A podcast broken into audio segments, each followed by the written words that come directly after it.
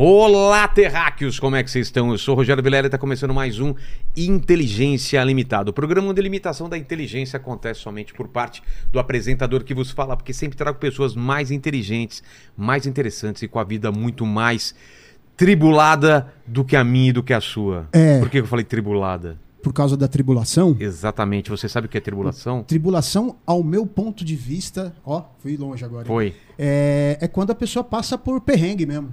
Tem essa tribulação também. Mas Não estamos é falando grande. da grande tribulação. Ah. Estamos falando de arrebatamento, estamos falando da, da segunda vinda. É. E muitas coisas que a gente vai falar hoje. Boa. boa. Muitas revelações aqui. Boa, boa. Mas como que o pessoal vai participar dessa live maravilhosa, Lene? É isso aí, ó. Já tá fixado lá no chat as regras, tá bom? Você pode mandar pra gente a sua pergunta ou o seu comentário com o superchat pra nós aqui. Aí eu peço pra você se inscrever no canal, se tornar membro, dar like no vídeo e ativar o sininho pra receber as notificações de quando as lives começam. Exato. E vamos começar falando aqui, ó. Eu estou, parece que eu não estou com a minha com a minha camisa da Insider, mas eu estou aqui por baixo, que hoje tá frio aqui, ó. É, hoje Olha tá aqui, ó. frio. Tô aqui com a minha camisa na peita e vamos falar da nossa patrocinadora aqui recorrente que tá sempre com a gente, não é? Bora, bora Então, lá. o Laterráqueo aí de casa, o episódio de hoje, claro, é novamente patrocinado pela nossa parceirona Insider. E para divulgar essa camiseta que estou usando aqui, é a Tech T-Shirt, como você já sabe. Ela é a melhor camiseta básica do mercado. Sabe por quê? Porque ela tem ação anti-odor, ou seja, é produzida a partir de uma fibra nobre e respirável. Tem ação antibactericida no próprio tecido, possui rápida absorção e evaporação do suor, gerando um, conforto técnico absurdo. Como que é absurdo em francês? Absurde. Em alemão? Rastiba. Em hebraico? Ha- Hatmutka. Em espanhol? É, é, é absorção. É absorção. O tecido é pelo menos duas vezes mais macio que o algodão, só de tocada para se tirar maciez. E aí o tinchimento é muito mais eficiente e duradouro, além de ser ultra respirável. E não precisa passar, pois o tecido desamassa no corpo, como eu sempre faço. Não passo, pego da gaveta como tá e já coloco no corpo. Quer mais vantagem que isso? Então toma cupom de desconto. No site da Insider ainda tá rolando aquele kit de Tech T-shirt para você aproveitar com 12% do meu desconto utilizando o cupom Inteligência 12, não é, Lene? Exatamente. Inteligência 12. Link na descrição. Tem o QR Code na tela. E bora. E bora, então não tem desculpa, né? Porque o pastor veio pra cá, acha que não tem presente, mas tem, olha aqui, um conjuntinho aqui da Insider também Uau. pra você. Meu pastor já foi na sua igreja, meu filho já adorou brincar lá enquanto a gente tava na- no culto. Que demais, hein? Inclusive, a... Já falei lá pra, lá pra ele pra gente fazer um sucaça mi casa lá na igreja dele, hein? Não é? vai ser Olha. uma honra. Uau. Olha só, mandaram uma aqui. cuequinha. Uma Oh, cueca. oh, oh, oh, que ousadia! Não, não, é não. insider, que ousadia. Mandaram a cueca pro pastor. Mas é óbvio que o pastor usa cueca também. Também. O pessoal acha que não usa cueca, né? Então usa. Olha essa Olha camisa. aqui. Isso aqui é daqui a absorção. É, toda Como é que é no- Como é que é no tecido. hebraico? Como que é no hebraico? É, no- é, ra- Ih, agora Rasmuskra. Obrigado. Confundi aqui com, a- com o alemão. O alemão é, de- é ma- é mais difícil também, é parecido. Hebraico, aramaico, então nem se fala, hein, Lene? Ixi, aramaico eu, eu faltei na aula de aramaico, Aramaico. hoje. Ara- aramaico, pastor, é muito diferente do hebraico ou não? É diferente. Na verdade, o aramaico, ele é formado, na verdade, pelo ara, a, dos, a- de Arã, né? E, e os arameus, né? Que são, na verdade, o povo da cidade de Arã, lá da Babilônia. Então, o aramaico, ele é, na verdade, uma, uma língua que hoje é morta, só se fala na Síria. Ainda se fala o aramaico, Ah, tem, então? tem grupos na Síria Poxa. que falam aramaico. Falam a língua isso- da época de Jesus, então. Da época de Jesus. São os ortodoxos, né? Da igreja católica, ortodoxa, eles falam o aramaico. E o hebraico Posso- posso é de uma aqui, raiz, uma- é de uma raiz de completamente diferente, né? Ah, é? Embora tenha muitas palavras, porque quando Israel foi eh, exilado na Babilônia, eles voltaram com muita influência da Babilônia e do aramaico. Entendi. Entendeu? Então, por conta disso, ah, dentro da linguagem do povo judeu que falava na época de Jesus, ninguém falava mais o hebraico. Só se falava hebraico os, os tops, né? Os mestres, os escribas. O povão falava o aramaico, entendeu? Eles liam o hebraico porque tem, obviamente, eh, o alfabeto ele pode ser escrito parecido, né? Mas eh, as raízes são diferentes. Vieram da Babilônia porque o aramaico vem da palavra né, Haram, né? E que é a cidade de Arão, onde é, Abraão nasceu e de lá que ele veio, né? Na Mesopotâmia ou Babilônia. Então, se a gente fosse fazer um, um histórico da, das linguagens, o, o hebraico é, é, mais antigo ou tem alguma coisa antes? Então, é, obviamente, uh, eu acredito que o hebraico é a língua que Deus criou e originalmente ah. Adão falava hebraico. E dá para entender, porque você sabe o que a palavra Adam significa? Não. Adamá é barro. Ah, é isso? É barro. Feito então, na barro. verdade, ele chama Adam porque ele veio do Adamá, que é barro. Mas também tem um outro detalhe, porque a palavra Adam é sangue. Hum. E também a cor vermelha. Então, na verdade, ele é chamado Adão porque veio de um Adamá, que é barro, que também é um barro avermelhado. E se você pegar a mesma ciência, diz que a composição toda da nossa, vamos dizer, da nossa estrutura é do barro. Faz sentido. Entendeu? Você tem ferro, você tem minerais, tudo que tem no barro. E, e vamos lá. A, o Antigo Testamento foi escrito em hebraico. É 90% hebraico. A Torá é toda em hebraico. Toda Mas, hebraico. por exemplo, quando o livro de Daniel, porque Daniel ele foi exilado na Babilônia, né? Nós já falamos aqui que é. os babilônios vieram em três incursões e levaram os judeus embora. Primeiro vieram no ano 606, depois em 597 e por último em 586 destruíram o templo e levou todo mundo para a Babilônia. Daniel então ele foi para a Babilônia na primeira vez em uh, ah, 606 e lá ele aprendeu a língua babilônica para que quando os judeus chegassem ele, ele pudesse ser um daqueles que iriam ensinar os costumes babilônicos para o seu povo, né? Nabucodonosor ele era vivo, ele veio na primeira vez, levou os jovens, os nobres, os mais inteligentes, os mais bonitos, porque iriam servir a ele na corte. Então, é, na, uh, Daniel foi um nobre. E então ele dominava o aramaico. Quando ele escreve o livro, porções do livro que ele diz respeito aos gentios, ele escreve em aramaico. Ah. E o que diz respeito aos judeus, ele escreve em hebraico. Porque aramaico era mais. É, era, era a língua dos babilônios, né? Entendi. Entendi. Entendeu? E o, o, quando, quando o povo judeu eles ficam é, escravos do, dos egípcios, eles Sim. podem falar na língua deles? Então, na época, nós estamos falando de um outro tempo, é. né? Porque uh, os hebreus, vamos dizer assim, o, uh, o exílio babilônico aconteceu no sexto século, no, no finzinho do sétimo século antes de Cristo, tá. né? 606 antes de Cristo, já é sétimo século, né? E quando o povo foi mesmo em 586 é sexto século antes de Cristo. Agora, o Egito, nós estamos falando de 1500 antes de Cristo. É Nossa, mil é anos para trás, né? É muito tempo. Se a gente, eu acredito nessa datação que o êxodo aconteceu no ano 1446 antes de Cristo. Então, se o êxodo aconteceu 40 anos depois que Moisés, né, o que aconteceu foi o seguinte: Abraão sai de Arã, na Babilônia, e ele vai para a terra que Deus iria mostrar que é Israel. Então ali ele tem o seu filho Isaac, Isaac tem Jacó, Jacó tem 12 filhos. Quando chega aquele período de seca, lembra? José é. tava, tinha sido vendido pelos irmãos para o Egito. E quando chega a seca, eles descobrem que havia mantimento no Egito. Então os irmãos de José vão para o Egito para comprar mantimento. E lá eles encontram José, né? tem toda uma história em, em torno disso. Mas quando eles descobrem que José está vivo, José traz o seu pai Jacó e todos os irmãos para morar com ele no Egito.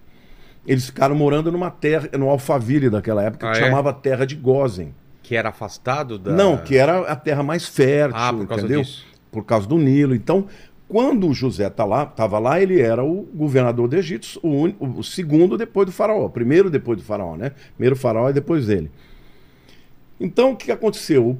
Os irmãos foram para lá e não voltaram mais para a terra de Israel, ficaram no Egito. E começaram a se multiplicar. Morreu o faraó que conhecia José, não conhecia mais o povo, começou a ver que o povo se multiplicava demais, e ele falou: esse povo vai tomar a gente. É. Aí eles começaram a escravizar. E por 430 anos, eles escravizaram o povo de Israel, até que nasce Moisés.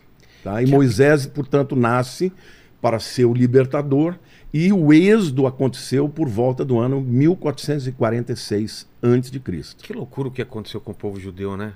Eles, eh, judeu, eles eram escravizados aqui, escravizados ali, Ah. e, e aí acontece o holocausto. É uma. Não, e você. é- Não, não é uma. É é uma coisa que a gente que tem que ser entendida certo, porque é o povo escolhido de Deus, e por causa disso eles sofrem tudo isso, essas pressões. É, assim, O que o que- ódio de Satanás para aqueles que Deus ama, porque Satanás sabia que dos judeus viria o Messias. Então, todo o tempo, Satanás tentou destruir. Quando, veja, Satanás ele é um ser muito poderoso, muito inteligente, mas ele não é onisciente, ele não sabe de tudo. Agora, ele sabia Ele é que viria um libertador. Viveu muito tempo, mas não, ele não lê pensamentos e nem sabe do futuro. No futuro. Mas ele tinha uma prof- profecia, porque em Gênesis 3,15, depois que ele leva o homem à queda, Deus vem, traz uma palavra tanto para Adão, quanto para Eva, quanto para ele.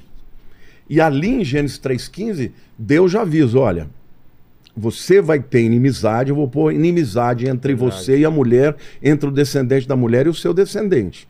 Aí diz que tu lhe ferirás o canha- o calcanhar, está falando da morte na cruz, mas ele lhe ferirá a cabeça. Ali a primeira profecia. Não é da serpente que ele está falando? É, está falando. Então, que a serpente vai ferir o calcanhar, ou seja, vai ter uma pequena vitória, Uma aparentemente, mas ele no final vai vai esmagar pisar a na cabeça. cabeça, porque na verdade a, a morte na cruz foi a Lá no derrota do começo diabo. já estava falando de tudo. já estava falando de tudo. Então, ele sabia que vinha um cara, que vinha um escolhido que ia acabar com ele. Então, o que, Mas que não ele sabia quando, não, não sabia. sabia quando, mas, por exemplo, alguma coisa. É, que- é que os profetas foram, vieram anunciando, vieram falando, né? Mas ele não se esqueça que Satanás ele continuou tendo acesso ao céu. Então, isso já foi falado aqui, é uma coisa que eu não entendo. Como, como Satanás. A gente aprende, ou pelo menos entende isso, que ele está preso no inferno, então não está preso no inferno. Não, ele é o príncipe, Jesus chama o príncipe da potestade do ar. Paulo fala, chama príncipe da potestade do ar. O primeiro céu é o céu do firmamento, esse céu azul que a gente Esse é o vê. que a gente vê. É. Anda de avião e tudo mais. O segundo céu é onde está o, o império das trevas. Não é, não é uma coisa. É, é um céu, é um, é um lugar Alguns espiritual. Mas alguns dizem que está no espaço, está no espaço sideral. Então, mas lá é onde ficam os anjos também? Não, ali é onde ficam os demônios e Satanás. O, Só? o tro- é porque quando Paulo fala em Efésios 6, que a, a nossa luta não é contra a carne e o sangue, contra prin- principados e potestades e poderes, e fala nas regiões celestiais. Entendeu? Então, Ah. ele está no segundo céu.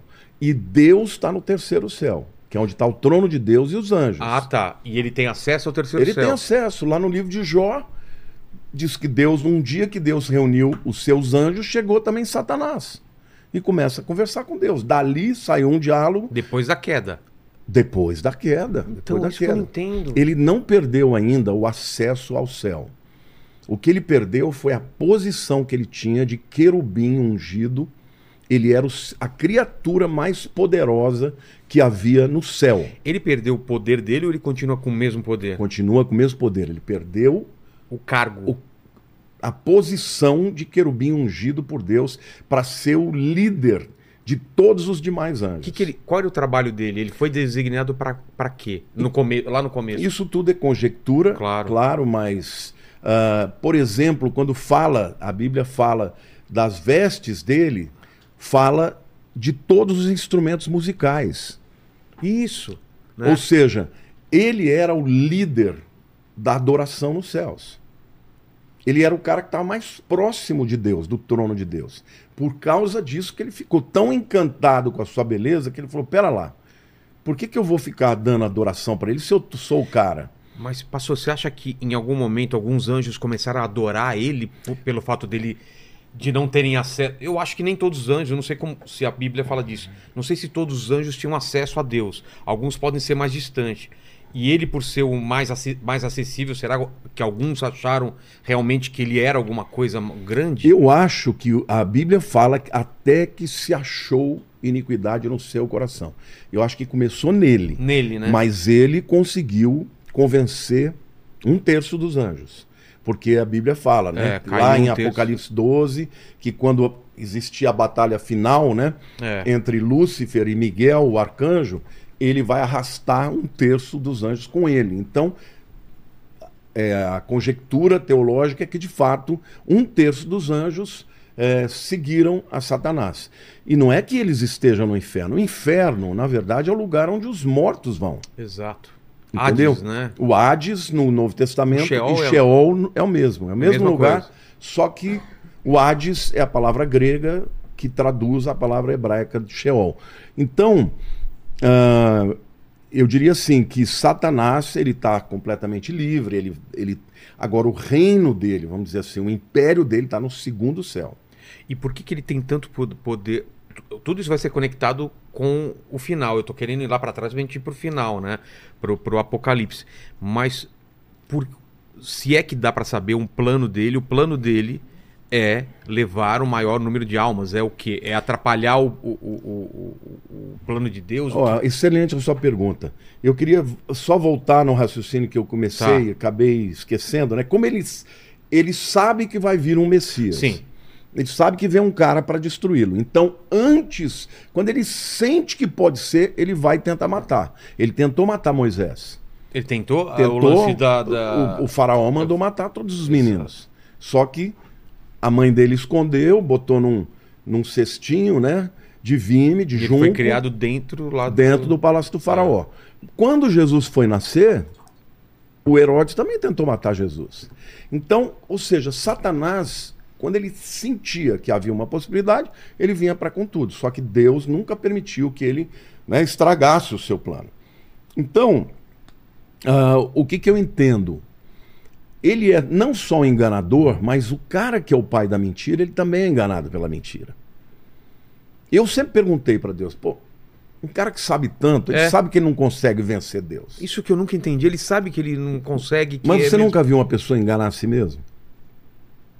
Ou será que é só assim? Eu sei que eu não vou ganhar, mas eu vou.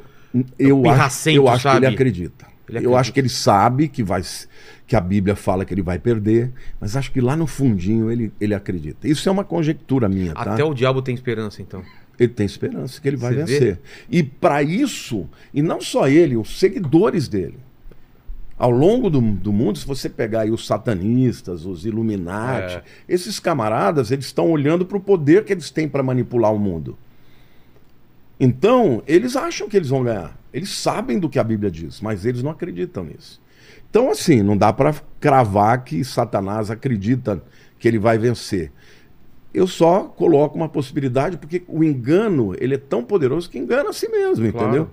Então, assim, ele, no fundo, ele está tentando impedir o plano de redenção de Deus. Porque se você olhar para as Escrituras, você vê um plano de Deus lá na eternidade, na eternidade passada, e esse plano vai se cumprir no final dos tempos, e a eternidade futura vai ser, na verdade, o cumprimento do plano original de Deus. Então ele, te- ele teve livre-arbítrio. Se ele escolhe- Não, ele, pôde teve escolher- completamente.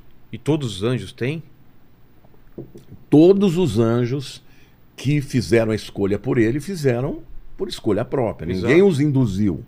Diferentemente de um ser humano que já nasce né, em pecado e que, pô, você vai lutar contra um ser poderoso, muitas vezes é difícil você dizer que você tem um livre-arbítrio, né? É. Se Deus não der uma mãozinha ali, a coisa É. fica feia. Mas eles não, eles estavam vendo tudo. Eles estavam enxergando, vendo a glória de Deus. E ele olhou para si e falou: Eu sou o cara. E aí ele tem cinco eu vou, né? Vou estabelecer a mim, o meu trono acima do Altíssimo. Eu serei semelhante ao, ao Altíssimo, né? E, ele começa a falar no Ezequiel, tanto em Isaías 14 quanto Ezequiel 28, descreve Satanás e Ezequiel fala dessa vontade que ele teve de, de se tornar maior que Deus, né? Ao longo de toda a história, qual é a estratégia dele? Roubar a adoração do ser humano. Quando ele chega para Adão e para Eva e fala: Deus falou que o dia que vocês comerem, vocês vão morrer? Mentira. O que Deus está fazendo é esconder o leite. Na verdade, ele sabe que o dia que vocês co- comerem, vocês vão ser como Deus, conhecedores do bem e do mal. Então, esse me- essa mesma tentação de levar os homens a descrer na palavra, na palavra de Deus, e passar a adorá-lo, está lá no Gênesis e vai estar no Apocalipse também. Ele quer adoração. Ele chegou para Jesus na tentação É. do deserto e falou: Te dou tudo. Se você se prostrar e me adorar. E Lamartine, vamos, vamos partir do pressuposto, então, que ele tem esse plano que é: vou tentar ganhar essa guerra, vou fazer o possível para trazer cada vez mais aliados. O número de anjos que caiu com ele vai aumentando ou é, ou é Não, número fixo. fi- o fixo? Fixo. A Bíblia diz. Ninguém mais foi enganado, então, por esse. Não, agora ele, ele deixou de ser um querubim ungido e se tornou um demônio. Exato. Entendeu? Ele, todo mundo sabe, é, no mundo espiritual, sabe que é uma luta contra ele e os anjos sabem. Hoje não, não existe mais a possibilidade dele conseguir mais alguém, entendeu? E não existem. É, os anjos foram criados de uma vez só ou eles são criados? Foram criados de uma vez só. Então o número de anjos é. E, São e existe um. bilhões de bilhões. Ah, é isso É. Eu achei que eram milhares ou Não, centenas. não, a Bíblia fala de milhares de milhares, miríades de miríades, tá? Bilhões. Então, Tem mais anjos do que gente. se são milhões, um terço de. Então é. é Não, bilhões. Bilhões, um terço de. Bilhões também é muito demônio também. que tem. É, são centenas de milhões, né? Então tem um demônio pra encher o saco de. Não, tem um- pelo menos alguns demônios para cada um de nós. Lênia, Mas tem, mais- um, tem um demônio agora te enchendo Mas o saco. tem mais aí. anjo Tem. também, viu? Tem. Tem anjo também, pelo menos isso, né? Tem, para cada demônio tem três anjos, né? Ah, é? É. Se foi um terço que caiu, dois terços. Verdade, caiu. verdade. Então, para cada um tem dois, na verdade. E uma coisa que eu nunca entendi direito é assim, é, a- a- aquela hierarquia dos anjos, ela tá em forma decrescente de poder ou não necessariamente? É, Porque um quando- querubim tá abaixo de arcanjo, não é? O arcanjo Não, tá- lá a, a hierarquia que nós temos clara É. é lá em Efésios capítulo 6. O maior deles é principados. Isso É de principa- demônios. Não, tá falando de é, tá falando tanto de, no caso ali de Efésios os dois, 6 é né? demônio, mas você tem o arcanjo. É. Arcanjo, porque principados no grego é arques. Ah, é? Arque. O que, que é o arqui-inimigo? É o grande inimigo. maior É inimigo. o maior inimigo. Então, o arcanjo é o primeiro demônio em, em termos de autoridade. Então tem arcanjo e contra ele tem o, o principado. principado, mas é a mesma palavra. Ah. Entendeu? E aí depois vem o quê? Depois vem potestades. E, Depois e, vem- e, e pra anjo é é o quê? Não tem mais. No caso, por exemplo, de demônios, tem um monte de coisa, mas de anjo não tem mais. No anjo você. Não, Na, na- tem querubins. é- Sim, mas aí já é- são diferentes. Por exemplo, Ah, tá. os querubins e os serafins são É. ah, seres celestiais que assistem no trono de Deus. Por exemplo, quando Adão foi expulso do jardim do Éden, Deus colocou dois querubins com espadas desembainhadas, proibindo que o homem voltasse para o Éden para não ter acesso à árvore da vida e aí ficar perpetuamente Então vi- são anjos poderosíssimos. Poderosíssimos. Serafins também. No Apocalipse a gente vê os seres viventes, entendeu? Que fala que tem seis asas, vários olhos. É, é uma. Eles é têm uma descrição parecida com os serafins de Ezequiel também. Sei. Então, assim, o que a E gente. Essa visão que a gente tem de anjo de quadro não tem nada a ver com o que a Não, Bíblia. não. Por isso que fala que é, é meio assustador. Quem olha pra um anjo assim de repente pode até se assustar, né? Mas a- quando eles se manifestam, por exemplo, no mundo físico, eles parecem homens. Ah, pra não assustar. É. Ah, Quando, tá. por exemplo, Abraão está lá meio-dia sentadinho na sua tenda, Sei. chegam três anjos. Um deles é Jesus, que não é anjo, né? Jesus é o próprio Filho de Então, Deus. Olha Mas só. no Velho Testamento, como é que você sabe quem é Jesus e quem é um anjo? É, porque ele tem o anjo do Senhor. O anjo do Senhor, Malach Yahweh, É. é Jesus. O anjo do Senhor é Jesus? É, é uma chamada uma cristofania, uma Ah. teofania, que é uma manifestação de Cristo no Velho Testamento. O Cristo, antes de, de, De se encarnar. tornar carne, ele já, Já- aparecia, Já então? aparecia. Ele, por exemplo, ele recebe adoração, porque na Bíblia somente Deus recebe adoração. E quando é o anjo do Senhor, ele recebe adoração. Por exemplo, Josué, um dia antes dele entrar em Jericó para a batalha que iria, né, É. ser a mais épica de todos Total, os tempos, ele encontra um camarada poderoso, com uma espada desembanhada, e Josué percebe que ele é um ser celestial, e ele pergunta: Você é um dos nossos ou é dos exércitos do inimigo? Isso Aí- quer dizer o quê? Se é inimigo ou é amigo? Da- dessa parte espiritual. É, ele, mas ele manifestou, ele viu. Ah. Ele tá vendo, como se fosse um homem mesmo. E ele disse: Eu sou o capitão dos exércitos do Altíssimo. Tira a sandália dos seus pés. Uau! Do mesmo jeito que a palavra veio lá na sarça ardente. Aí ele, Que a- tá pisando em solo sagrado. ele adorou e o, e o anjo do Senhor recebeu a adoração. Então ali é Cristo. Mas tem algumas, alguns trechos que é, falam não, para não adorar porque eu sou um E anjo, né? O anjo fala: Não, não me É. adore, eu sou um servo Sou um mensageiro. como você. Exatamente. Entendeu? Então, assim, ah, nós diríamos assim que existe uma hierarquia de poder, mas Satanás está acima.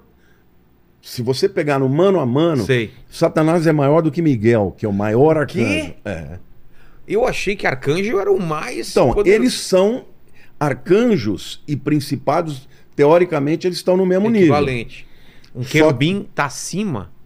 É que ele não é um querubim, ele É é, o querubim querubim, exatamente. É o único. E lá no- em- na carta de Judas, né, não é os Iscariotes, né, é o Judas que escreveu ah, a carta de Judas, né? Lá diz que Satanás estava contendendo com Miguel pelo corpo de Moisés. Verdade, estavam brigando, lutando, né? E aí diz que Miguel não ousou ah, dizer um juízo difamatório contra ele, disse: O Senhor te repreenda. Ele não enfrentou o Satanás no- na sua Na- própria no mano força. mano. Ele, é como se a gente falasse hoje, em nome de Jesus, sai. É. Ele usou foi, Jesus. Ele usou o nome do superior dele. Nossa, isso é importante então Entendeu? saber. Agora, tem um outro momento em que, por exemplo, ali é Gabriel que está brigando com o principado da Pérsia. Lá em Daniel capítulo 9. Exato. Porque Daniel começou um jejum de 21 dias de oração.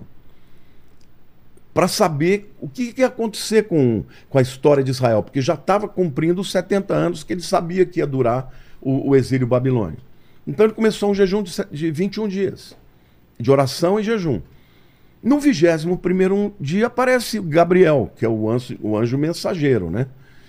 Não é o único, mas é o maior deles. É o que anunciou, por exemplo, para Maria que Jesus ia nascer e tal. E Gabriel falou: Olha, no dia que você começou a orar, eu saí. Só que no meio do caminho, o príncipe da Pérsia me impediu. Não é o príncipe humano, porque É. é, outra guerra, né? No mundo é espiritual. outra guerra.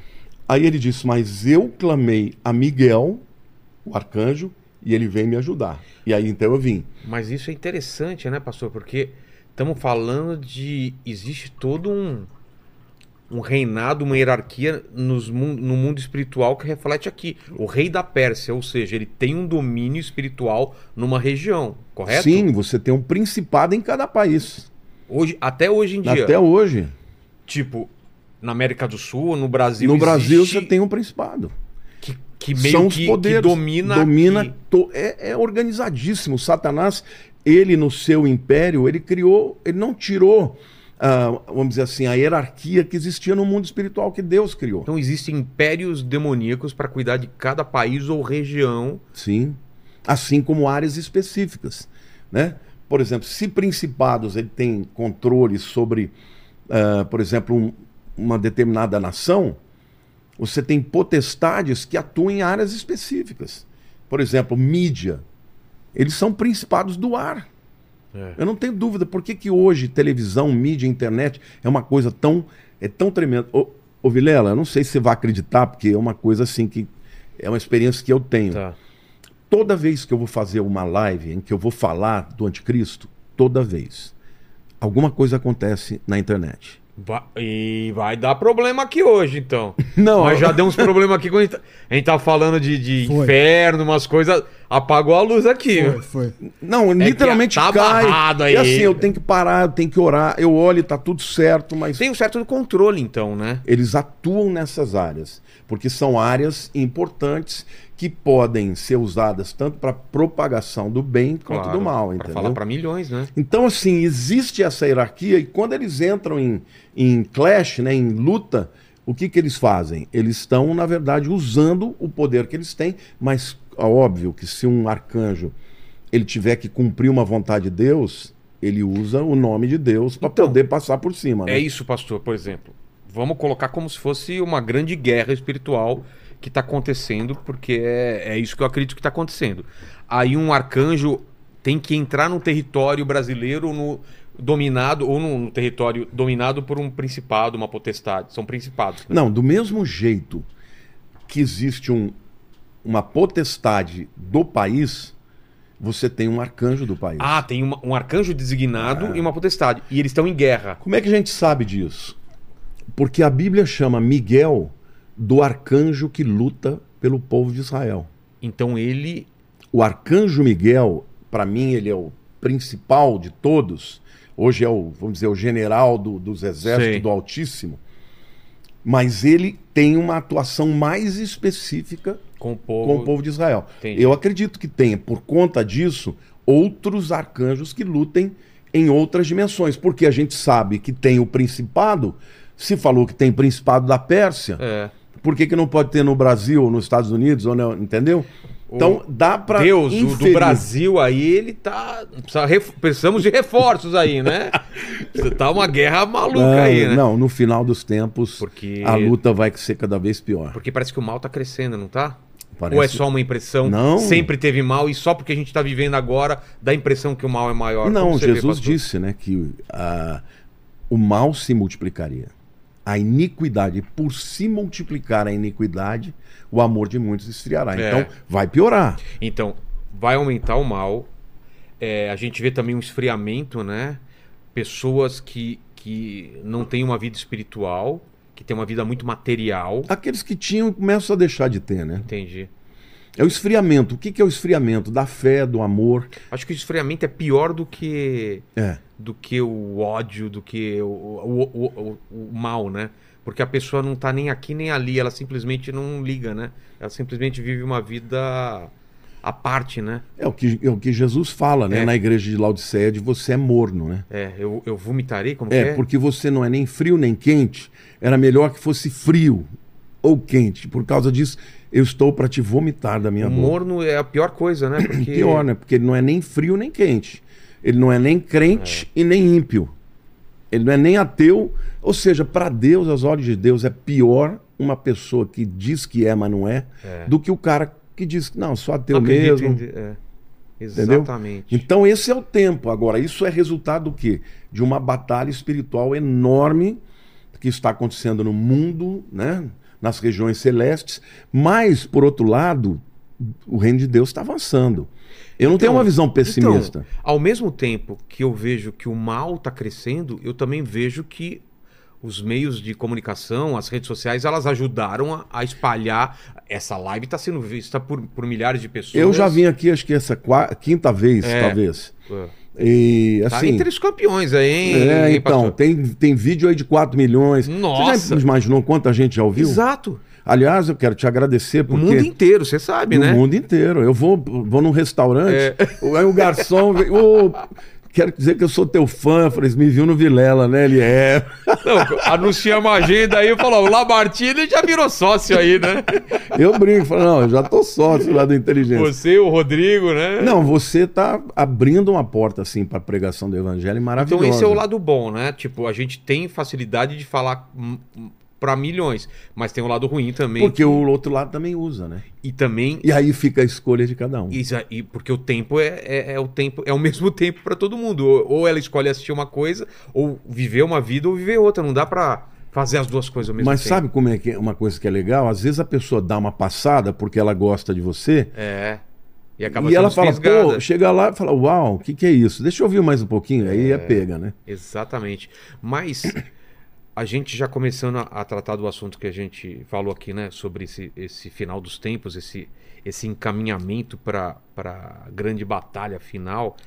Essa guerra, a gente sente fisicamente ela, porque se eu imagino que a minha alma, a tua alma, a do Lene, está sendo disputada e a gente a todo momento está tendo que escolher, e ainda que a gente ache que essa escolha é só livre-arbítrio, mas ela não tem influência, e tem sempre uma influência do bem e do mal, porque estão brigando, deve gerar um cansaço físico e espiritual em cada um de nós. Às vezes eu acordo cansado de um jeito que não tem a menor explicação, sendo que eu não fiz nada. E, e, às vezes eu, e, e, às vezes é o contrário, você acorda super disposto. O que, que é esse cansaço, essa vontade, às vezes, que a gente tem, esses pensamentos do nada que invasivos? Deve ter pessoas hoje em casa que estão passando por isso, de um desânimo ou uma vontade de fazer coisas ruins com ela própria. Tirar a vida. Exatamente. Pô. E a pessoa fala, mas eu não quero, e ao mesmo tempo o pensamento parece que é dela, mas não é. Que explicação é isso? A explicação é que a batalha é na mente, né? É. É na mente. E por que, que afeta o corpo também? Se é na mente e no espírito? Afeta o corpo porque o seu corpo ele, ele é, a, é subproduto da ele sua tá mente. Ele está atrelado, ele está ligado, né? É, o seu cérebro, por exemplo. A, a palavra alma na língua original do Novo Testamento grego é psique. É mente. Exato. Então, nós somos corpo, alma e espírito. É. Nós somos corpo, mente e espírito. É. Aonde que é essa luta? Por exemplo, você sabe que você já trouxe vários neurologistas aqui, mas eu, essa é uma área que eu estudo e entendo também. Obviamente, como um leigo, mas eu entendo o funcionamento. Você sabe que o seu cérebro, ele, ele, ele libera ele libera uma série de, de, de substâncias que Sim. podem ser tóxicas ou podem ser benéficas não é? Por exemplo, dopamina. dopamina, por exemplo, é uma substância maravilhosa. Que te dá, né? Que te dá coragem, é, te dá foco, é. né? É, endorfina, é. serotonina, norepinefrina, tem uma série de neurotransmissores que são chamados do bem, né? Ocitocina. Agora, você veja, ontem eu estava lendo um, um, artigo até, uh, eu preparei uma mensagem falando sobre gratidão, né? E foi feita uma pesquisa nos Estados Unidos com um grupo de 300 jovens universitários. Todos eles que estavam passando por algum tipo de terapia. Eles dividiram em três grupos. E um dos grupos, é, então, dois grupos continuaram com as abordagens é, da psicologia é, tradicionais. Um grupo de 100 pessoas, eles começaram a fazer somente uh, um tratamento voltado para trazer gratidão nas pessoas. O que, que significa isso? Por exemplo, eles começam, tanto individualmente quanto em grupo, tá. eles falavam: você tem que escrever uma carta de gratidão para alguém que te fez bem. Entendi. Aí os caras tem escreveram. Gente que, tem gente que prefere cortar a mão do que fazer isso, do que hein? fazer isso. Tem gente que para agradecer, né, Lene? Que não tem gratidão, a pessoa faz tudo e o pessoa não, não, não.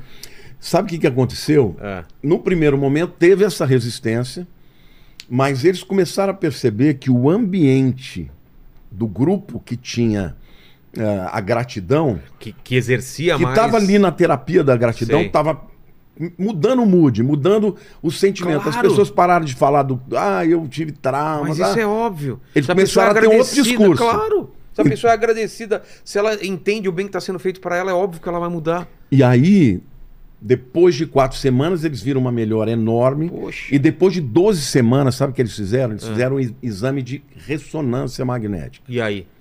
E aí eles perceberam que a área, a área da, do neocórtex frontal, né, que é a área tanto de tomada de decisões, como também de, de inteligência, de aprendizado, tinha tido um desenvolvimento enorme.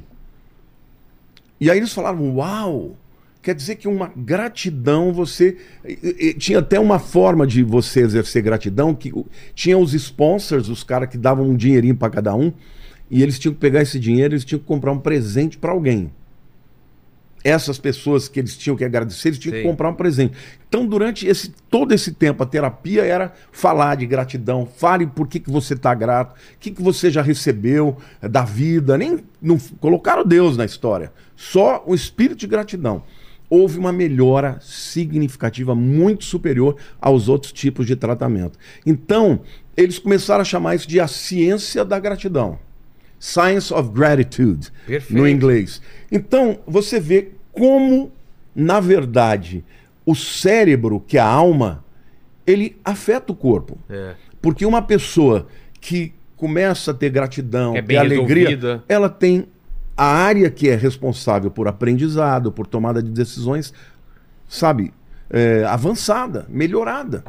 Então, não existe ah, um- uma luta que seja na mente que não vá trazer consequências. Por isso que você sente o peso. Eu estou te falando isso, você falou, por que, que a gente sente o peso? Porque o peso é no corpo, não é só na alma. Mas por que que tem essa coisa das pessoas, quando as pessoas, tem gente que fala de olho gordo, desejar o mal, por que alguma você sente às vezes o ambiente pesado, sente que as pessoas estão querendo o seu mal, por que isso te afeta?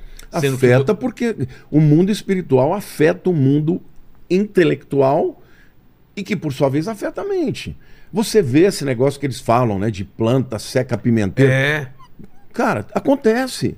Muitas vezes uma planta ela recebe uma pessoa Animal, que tem né? um animal, sofre, a planta pode morrer quando pessoas têm inveja, porque isso daí, no mundo espiritual, é, é uma energia mesmo.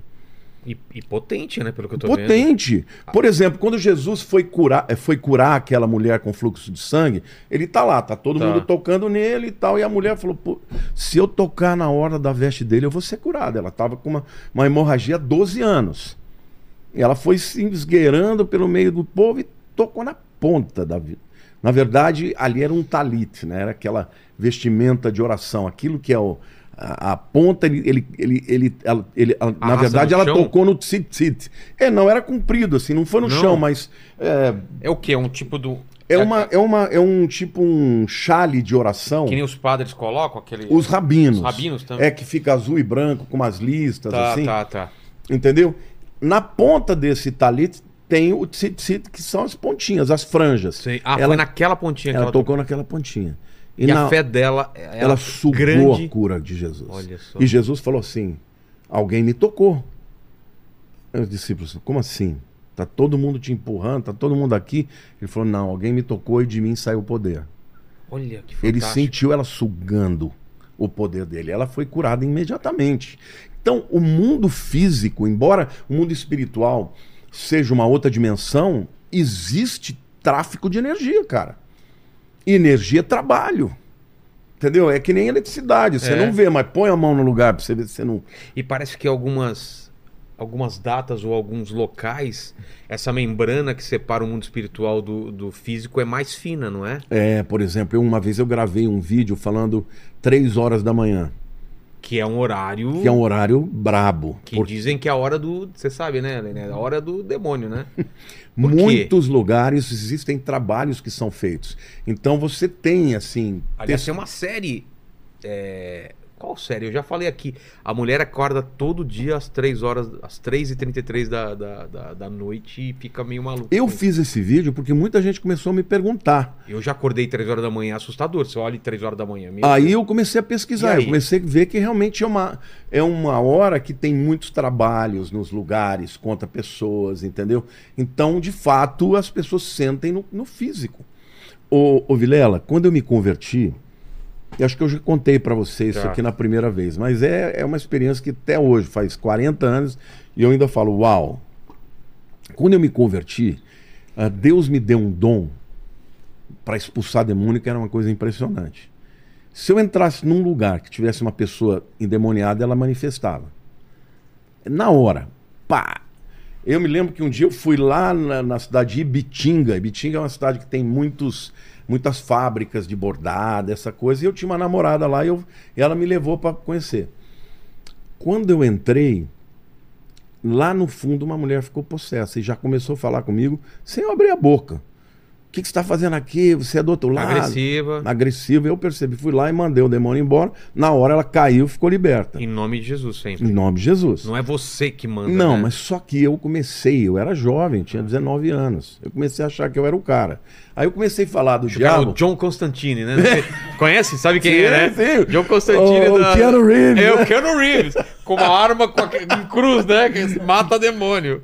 O Lamartine falou, eu sou o Eu cara. comecei a achar que o demônio não era nada disso. Eu falava, ah, Subestimou. demônio, meta o pé no traseiro dele e tal. Um dia, do nada, eu estava deitado e eu comecei a sentir cheiro de enxofre. Mas forte mesmo.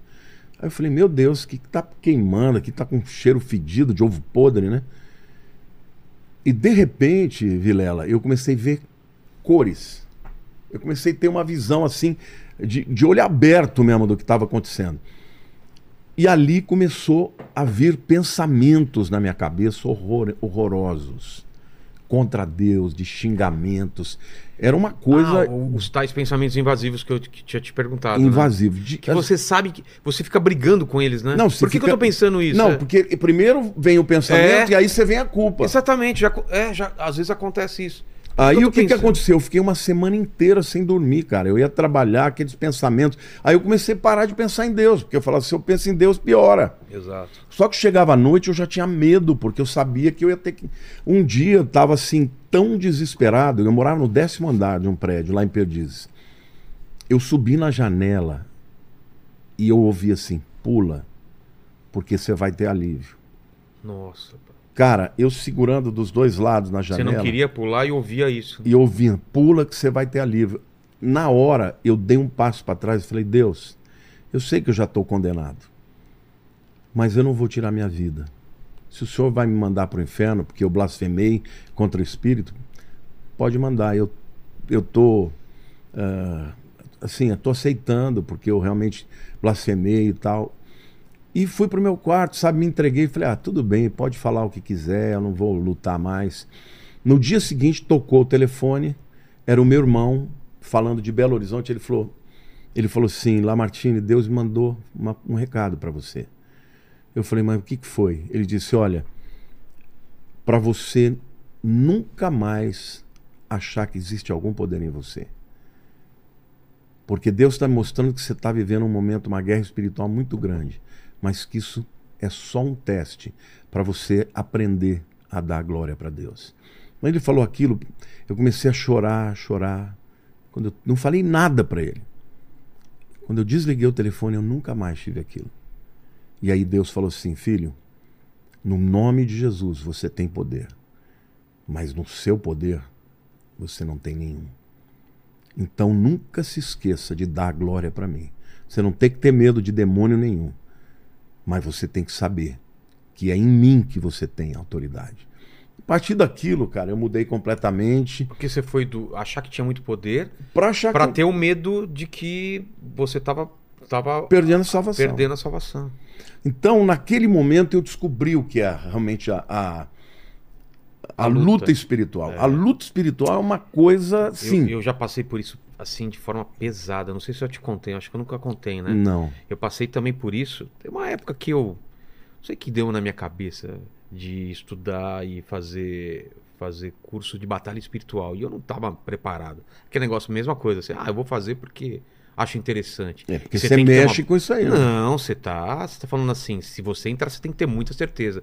E eu passei, acho que dois meses assim, não conseguindo dormir. Não, medo, sabe o que é um medo aterrorizante? Eu penso hoje, eu falo, como eu tinha medo. Eu não conseguia dormir. É que é espiritual. Não, não dá pra entender, Não é pastor. só você adu- racional. você é adulto, na tua casa, você sabe que não tem nada e fica com medo de dormir. É um, é um medo que não dá pra explicar. Hoje eu não consigo entender. Porque você está discernindo o mundo espiritual. É, assim, eu fechava o olho, eu via coisa, eu, eu, eu, sabe, ficava passando essas, essas coisas na minha cabeça. Foi, um- foi- eu acho que foi a pior época da minha vida, assim. Não, porque você não tem pra onde fugir, né? Não, e, e você fica com vergonha de falar isso pras pessoas, porque você tem medo de levantar e ir ao banheiro à noite, você tem medo de desligar a televisão, você tem medo de chegar em casa e não deixar uma luz acesa. É uma coisa até infantil, assim. Eu nunca Mas tinha passado por isso. Se você pensar bem o poder que existe, às vezes, olha, a gente está.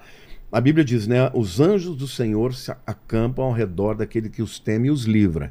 Então, a maior parte do tempo, você tem anjos que te protegem. Sabe aquela coisa do anjo da guarda? Sim, sim. Aquilo existe. Não acho que seja um só, eu acho que é mais é, do que eu um. imagino que seja mais. Agora, tem momentos que você entra numa batalha espiritual porque você começa a mexer com áreas que você tá cutucando Ou, ou, ou o vem armamento mais pesado também, né? Você tinha um certo ataque e de repente falar, ah, é, então vou te dar, colocar mais, mais, mais ataque para você desistir disso. Aí entendeu? você tem que ter, por exemplo, cobertura de oração, você tem que ter eh, jejum e oração. Exato. Aliás, eu quero até dizer para todo mundo que está aqui que eu estou numa, numa campanha de jejum e oração todas as manhãs, 5 e meia da Como que manhã. é? Eu queria fazer É, alguma no meu campanha. canal do YouTube. Como que funciona? Tá gravado, mas eu tô naquele horário, eu tô acordado e eu tô orando. E cada dia eu tô orando por um tema específico. Porque, assim, quando você entra no jejum, você começa a abrir a dimensão do mundo espiritual. E eu vou te dizer uma coisa: faz diferença. Faz diferença, você começa a ter. Parece É que, mesmo? que os ouvidos abrem, você começa a discernir o mundo espiritual, você começa a discernir da onde estão vindo os ataques. Então, a minha, o motivo de oração que eu estou convocando para as pessoas, para a gente estar buscando a Deus por áreas, áreas específicas. Por exemplo, se você não começou, come- começou ontem, né? Ah, não, hoje é segunda-feira, é começou segunda. hoje. Hoje? Você pode fazer atrasado, porque Tá. está gravado lá, não é ao vivo, né? Ah, eu posso começar a ver o primeiro dia e a Isso. partir daí. Mas eu vou cobrir sete temas diferentes e domingo à noite, às 9 horas, eu vou fazer uma live ao vivo para terminar isso aí. A gente vai orar, repreender. Porque tem muita gente que está sentindo isso que você Então, sente e- e, não consegue sair, Então, isso que entendeu? Eu queria, eu queria falar sobre isso especificamente de modo prático. Qual- quais são nossas armas? Tem gente que às vezes não tem como ir numa igreja ou tá, ou tá tão tá tão perdido que tá preso em casa. O que que ela, quais, quais são os primeiros passos assim? Aquela, aquela coisa pesada, aquele ataque da pessoa tá mal, tá na cama com medo, terror, seja lá o que for. Qual é os primeiros passos? Eu vou falar, mostrar aqui para você um texto, Tá. porque a primeira coisa que a pessoa tem que acreditar, Vilela, é que existe a batalha espiritual. É, não adianta, Não achar adianta que é a pessoa- bobagem. Não adianta achar que, ah, não, eu tô assim porque eu tô cansado, porque é estresse, entendeu? Não, você tem que acreditar que existe uma batalha espiritual. Lá em Efésios 6, a Bíblia diz assim, aqui é Paulo, né?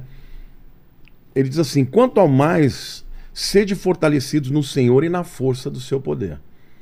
Quer dizer, você pode se fortalecer em Deus e receber o poder dele. Você está fraco, você pode ficar forte. Aí ele diz: revestivos de toda a armadura de Deus, para que poderdes ficar firmes contra as ciladas do diabo.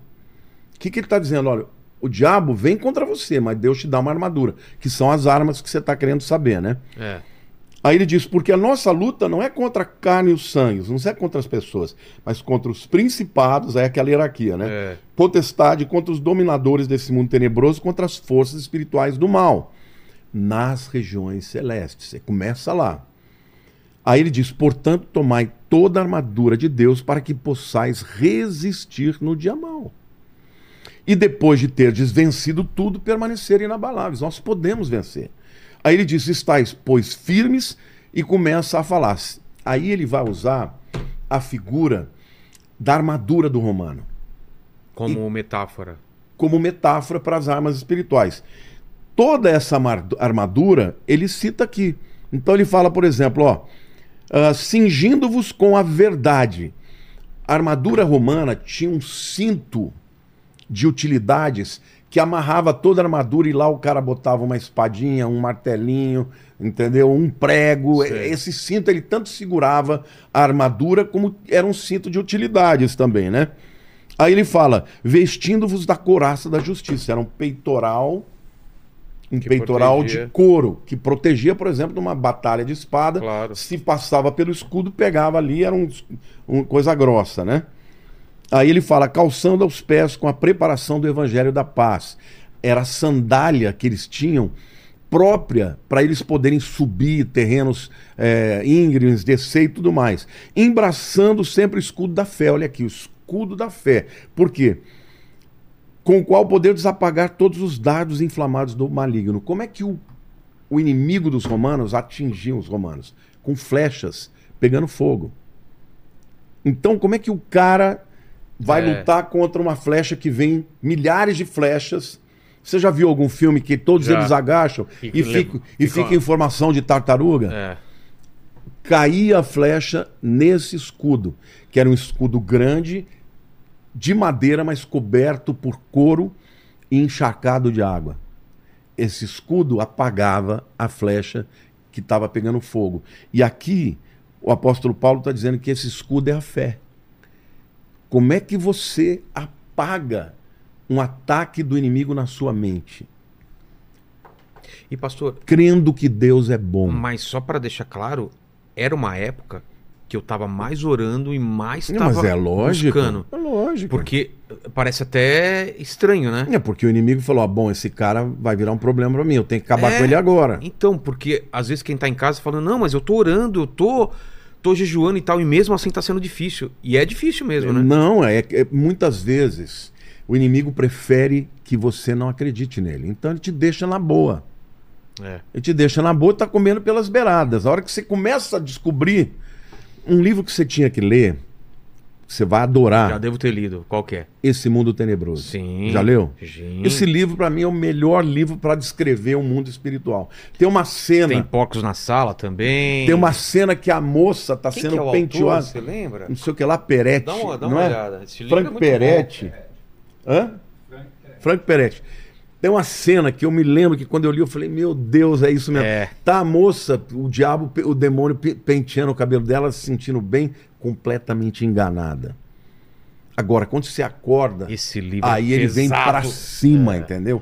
Vem pra cima, por quê? Porque aí ele quer te destruir. Mas a- essa é a hora de você resistir firmes. Então, as armas, primeiro a fé. Depois, o que, que ele fala? Ah, escudo da fé com o qual podeis apagar todos os dados do, maligno. De- tomai também o capacete da salvação. O que, que é o capacete? Era um elmo, né? Para É. você tomar uma espadada na cabeça ou uma pedrada e você ser protegido. Isso fala da salvação. Se você não é salvo, se você ainda não confessou a Cristo, a tua mente está à mercê. Não tem outra coisa. E aí ele vai falando, aí ele fala, né?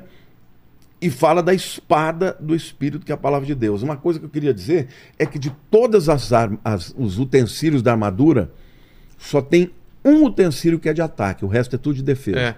Que é, isso. Que é a espada, É a palavra. É a palavra. Então, Isso é quer dizer o quê na, na isso prática? quer dizer que você não vai declarar o que você sente.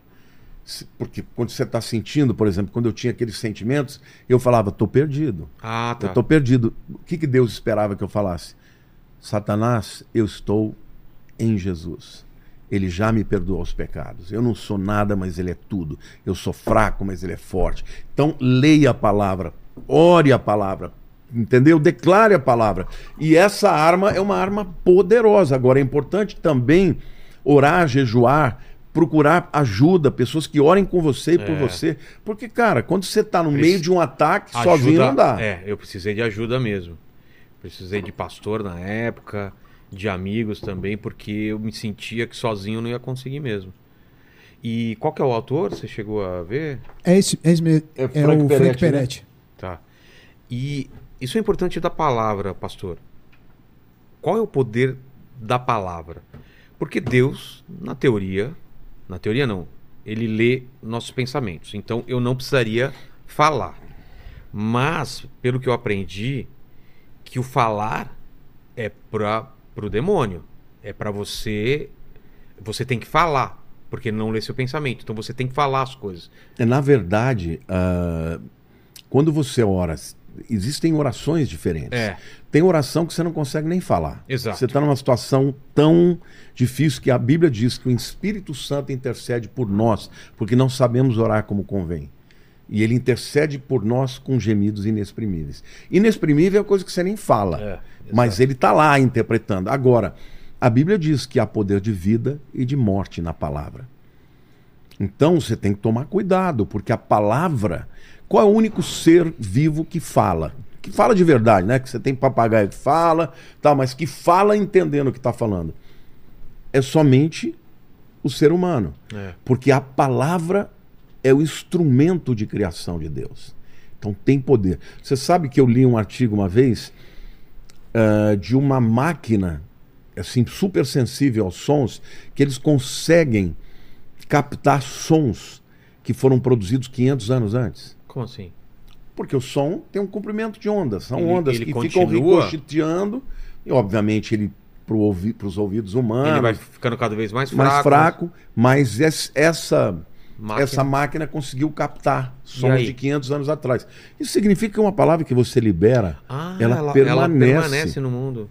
Então, a gente tem que tomar cuidado com as coisas que fala, Vilela. É por isso que, que tem tanta criança que, que vira um adulto por causa das coisas que o pai declarou.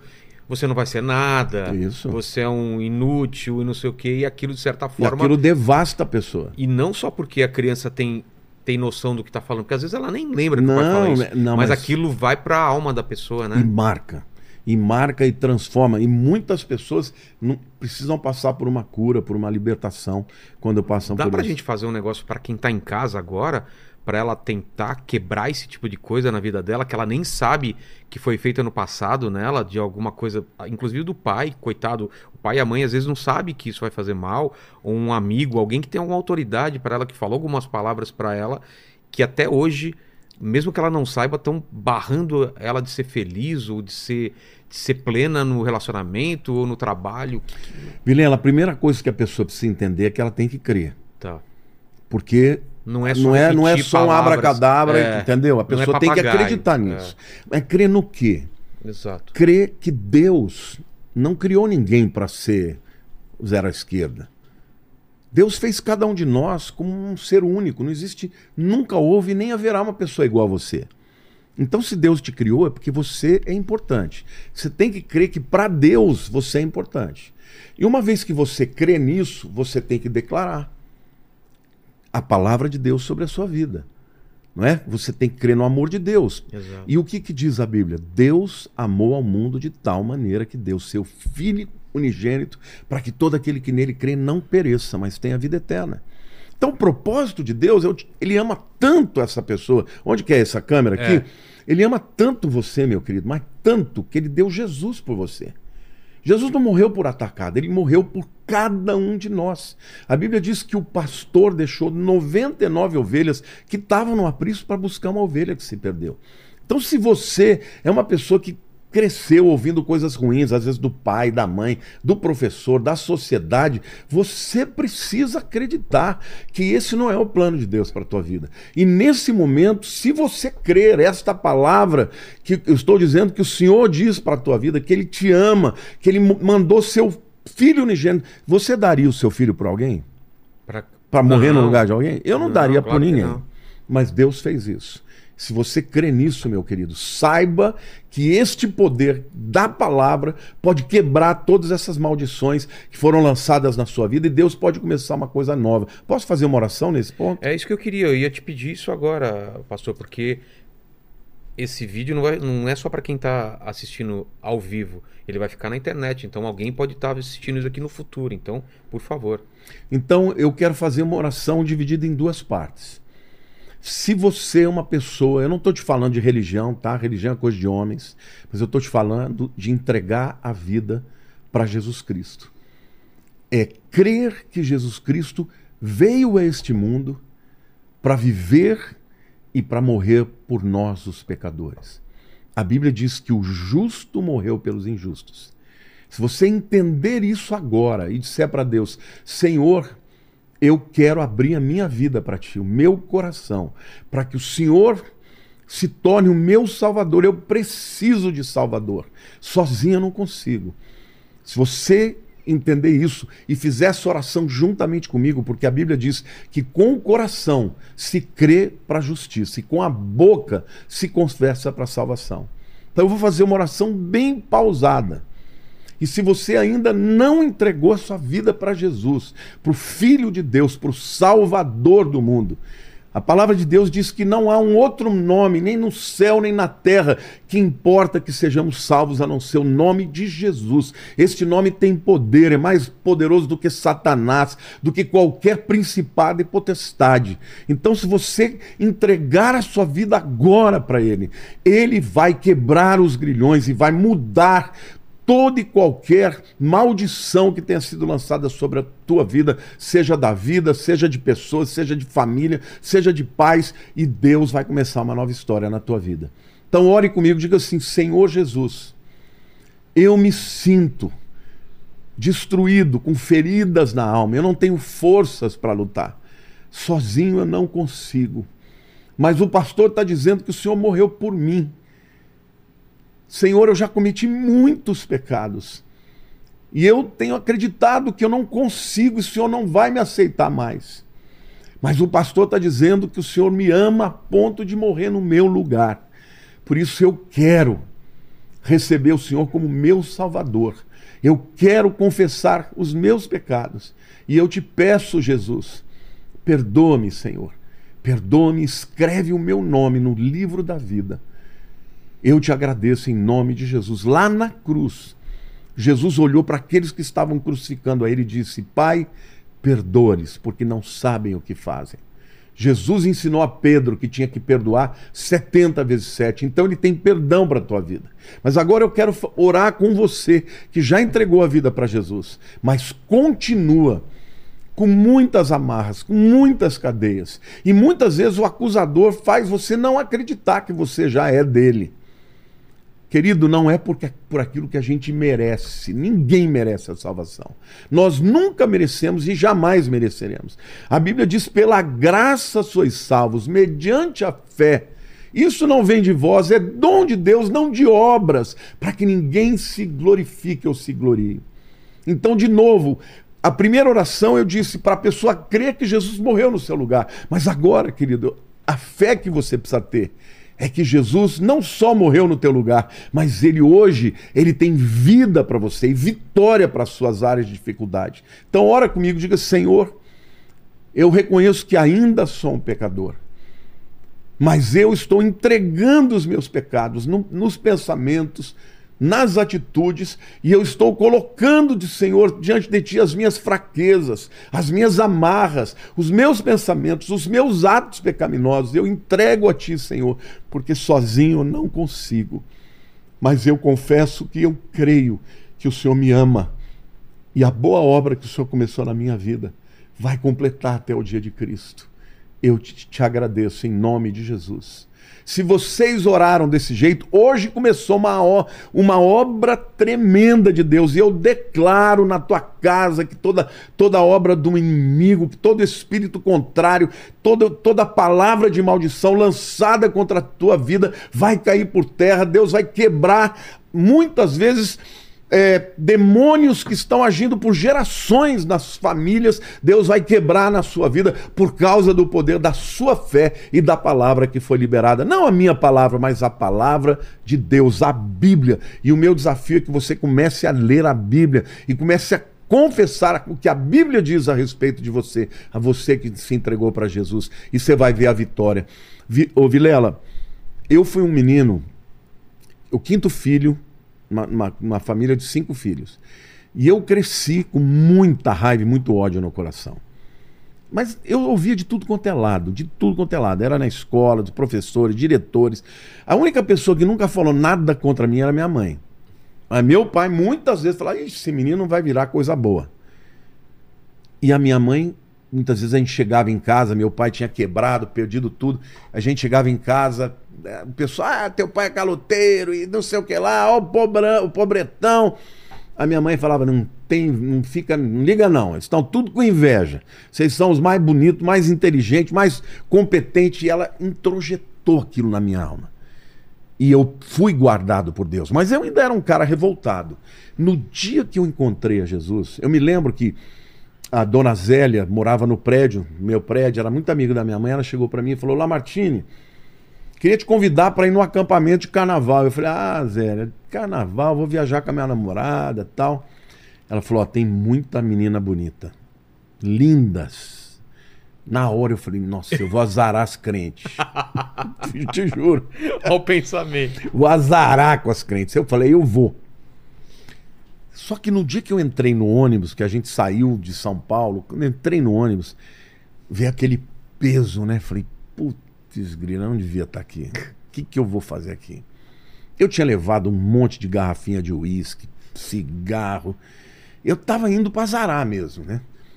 Só que quando começaram a falar, ah, eu sou fulano de tal, eu sou da igreja tal, ah, eu sou batista, ah, eu sou presbiteriano, ah, eu sou metodista. A gente foi para Rio São José do Rio Preto, né? No carnaval de 81.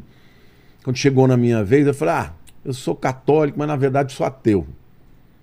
Você falou? Falei, mas falei bem grosso, assim. Todo mundo. Oi, querido, muito, seja muito bem-vindo. Eu incomodadíssimo com o povo lá. Aí chegou lá, eu vi 800 jovens. Falei, opa, agora ninguém vai me ver aqui. No primeiro, na primeira noite, começou a tocar uma música maravilhosa. Meu coração foi rasgado. E essa música ele fala: Como agradecer a Jesus o que fez por mim. E vai daí por diante, né? Quando o cara foi pregar, eu já tinha abaixado a guarda, já estava, sabe, de joelho. E aí, naquele dia, eu entreguei minha vida para Cristo. Eu tinha falado ali, quando as pessoas vieram me abraçar, eu falei: Olha, eu sempre tentei parar de fumar, nunca consegui. Eu vou fazer um desafio aqui, falei para Deus. Se você existe e o que eles estão falando é verdade, eu quero que você me tire a vontade de fumar. Porque se eu tiver a vontade, eu vou botar 10 cigarros aqui dentro e vou falar para esse povo que isso aqui é tudo uma palhaçada. Isso era uma sexta-feira, dia 27 de fevereiro de 81. Eu fui dormir, levantei no sábado, não lembrei de cigarro. Domingo, segunda, terça, na quarta a gente estava voltando. Eu parei num posto de gasolina, eu vi um cara acendendo cigarro. Ali eu comecei a chorar. Eu falei, ele me aceitou. Quando eu cheguei na minha casa, a primeira pessoa que eu quis ver era meu pai.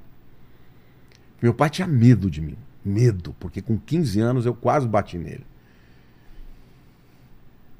Eu falei, pai, a partir de hoje o senhor vai ter um filho novo. Ele ficou me olhando assim. Aí eu contei para minha mãe, meu pai era católico, né? E minha mãe era batista. Aí ela falou: Filho, mas a gente fuma. Como é que você vai fazer com cigarro? Eu falei: Mãe, Jesus me libertou. Vilela, perante Deus, eu nunca mais tive vontade de pôr na boca. Você já fumou, já teve Não, algum vício? Cara, você não consegue. Não consegue. Você não consegue. Eu conheço muita gente que já parou, fica chupando chiclete de nicotina. Cara, eu fumava desde os 10 anos de idade. Pegava a bituquinha do chão, de todo mundo, só pra, pra ir contra meu pai e minha mãe, entendeu? Foi assim, ó. Nunca mais. E a partir daí, meu pai passou a olhar pra mim e falar: esse menino mudou mesmo. Oito meses depois, ele me já contei aqui, né? É. Ele me chama, ele se converte e tal. A partir daí eu comecei a entender que o mundo espiritual não é qualquer coisa. E o camarada que sentia que não tinha valor, porque ninguém dava valor, comecei a sentir o amor de Deus. Hoje eu sei que Deus me ama, não, mas não porque não porque eu seja bom, porque mereça, mas porque ele é bom. Não é porque eu seja bom, mas porque ele é bom. Então, essa guerra, quando você perguntou qual é o plano do diabo, o diabo quer ferir a Deus. Qual é o único jeito de você ferir alguém que é invulnerável? É, Ferindo quem Deus ama. é. E ele quer destruir a humanidade. Mas os dias dele estão contados. E ele vai perder. Entendeu? Agora, quem está passando por batalha, se você não entender que você está na batalha, você vai continuar tomando burdoada. Você tem que entender que a batalha espiritual é uma realidade, está na Bíblia. Agora, quando você começa a lutar espiritualmente com as armas, aí você começa a ser mais do que vencedor. Aí você vai tendo vitórias na sua vida, às vezes você perde. Pô, eu não sou um cara perfeito, sou pastor, tenho é, 43 anos de 40, foi 81, 42 anos de convertido.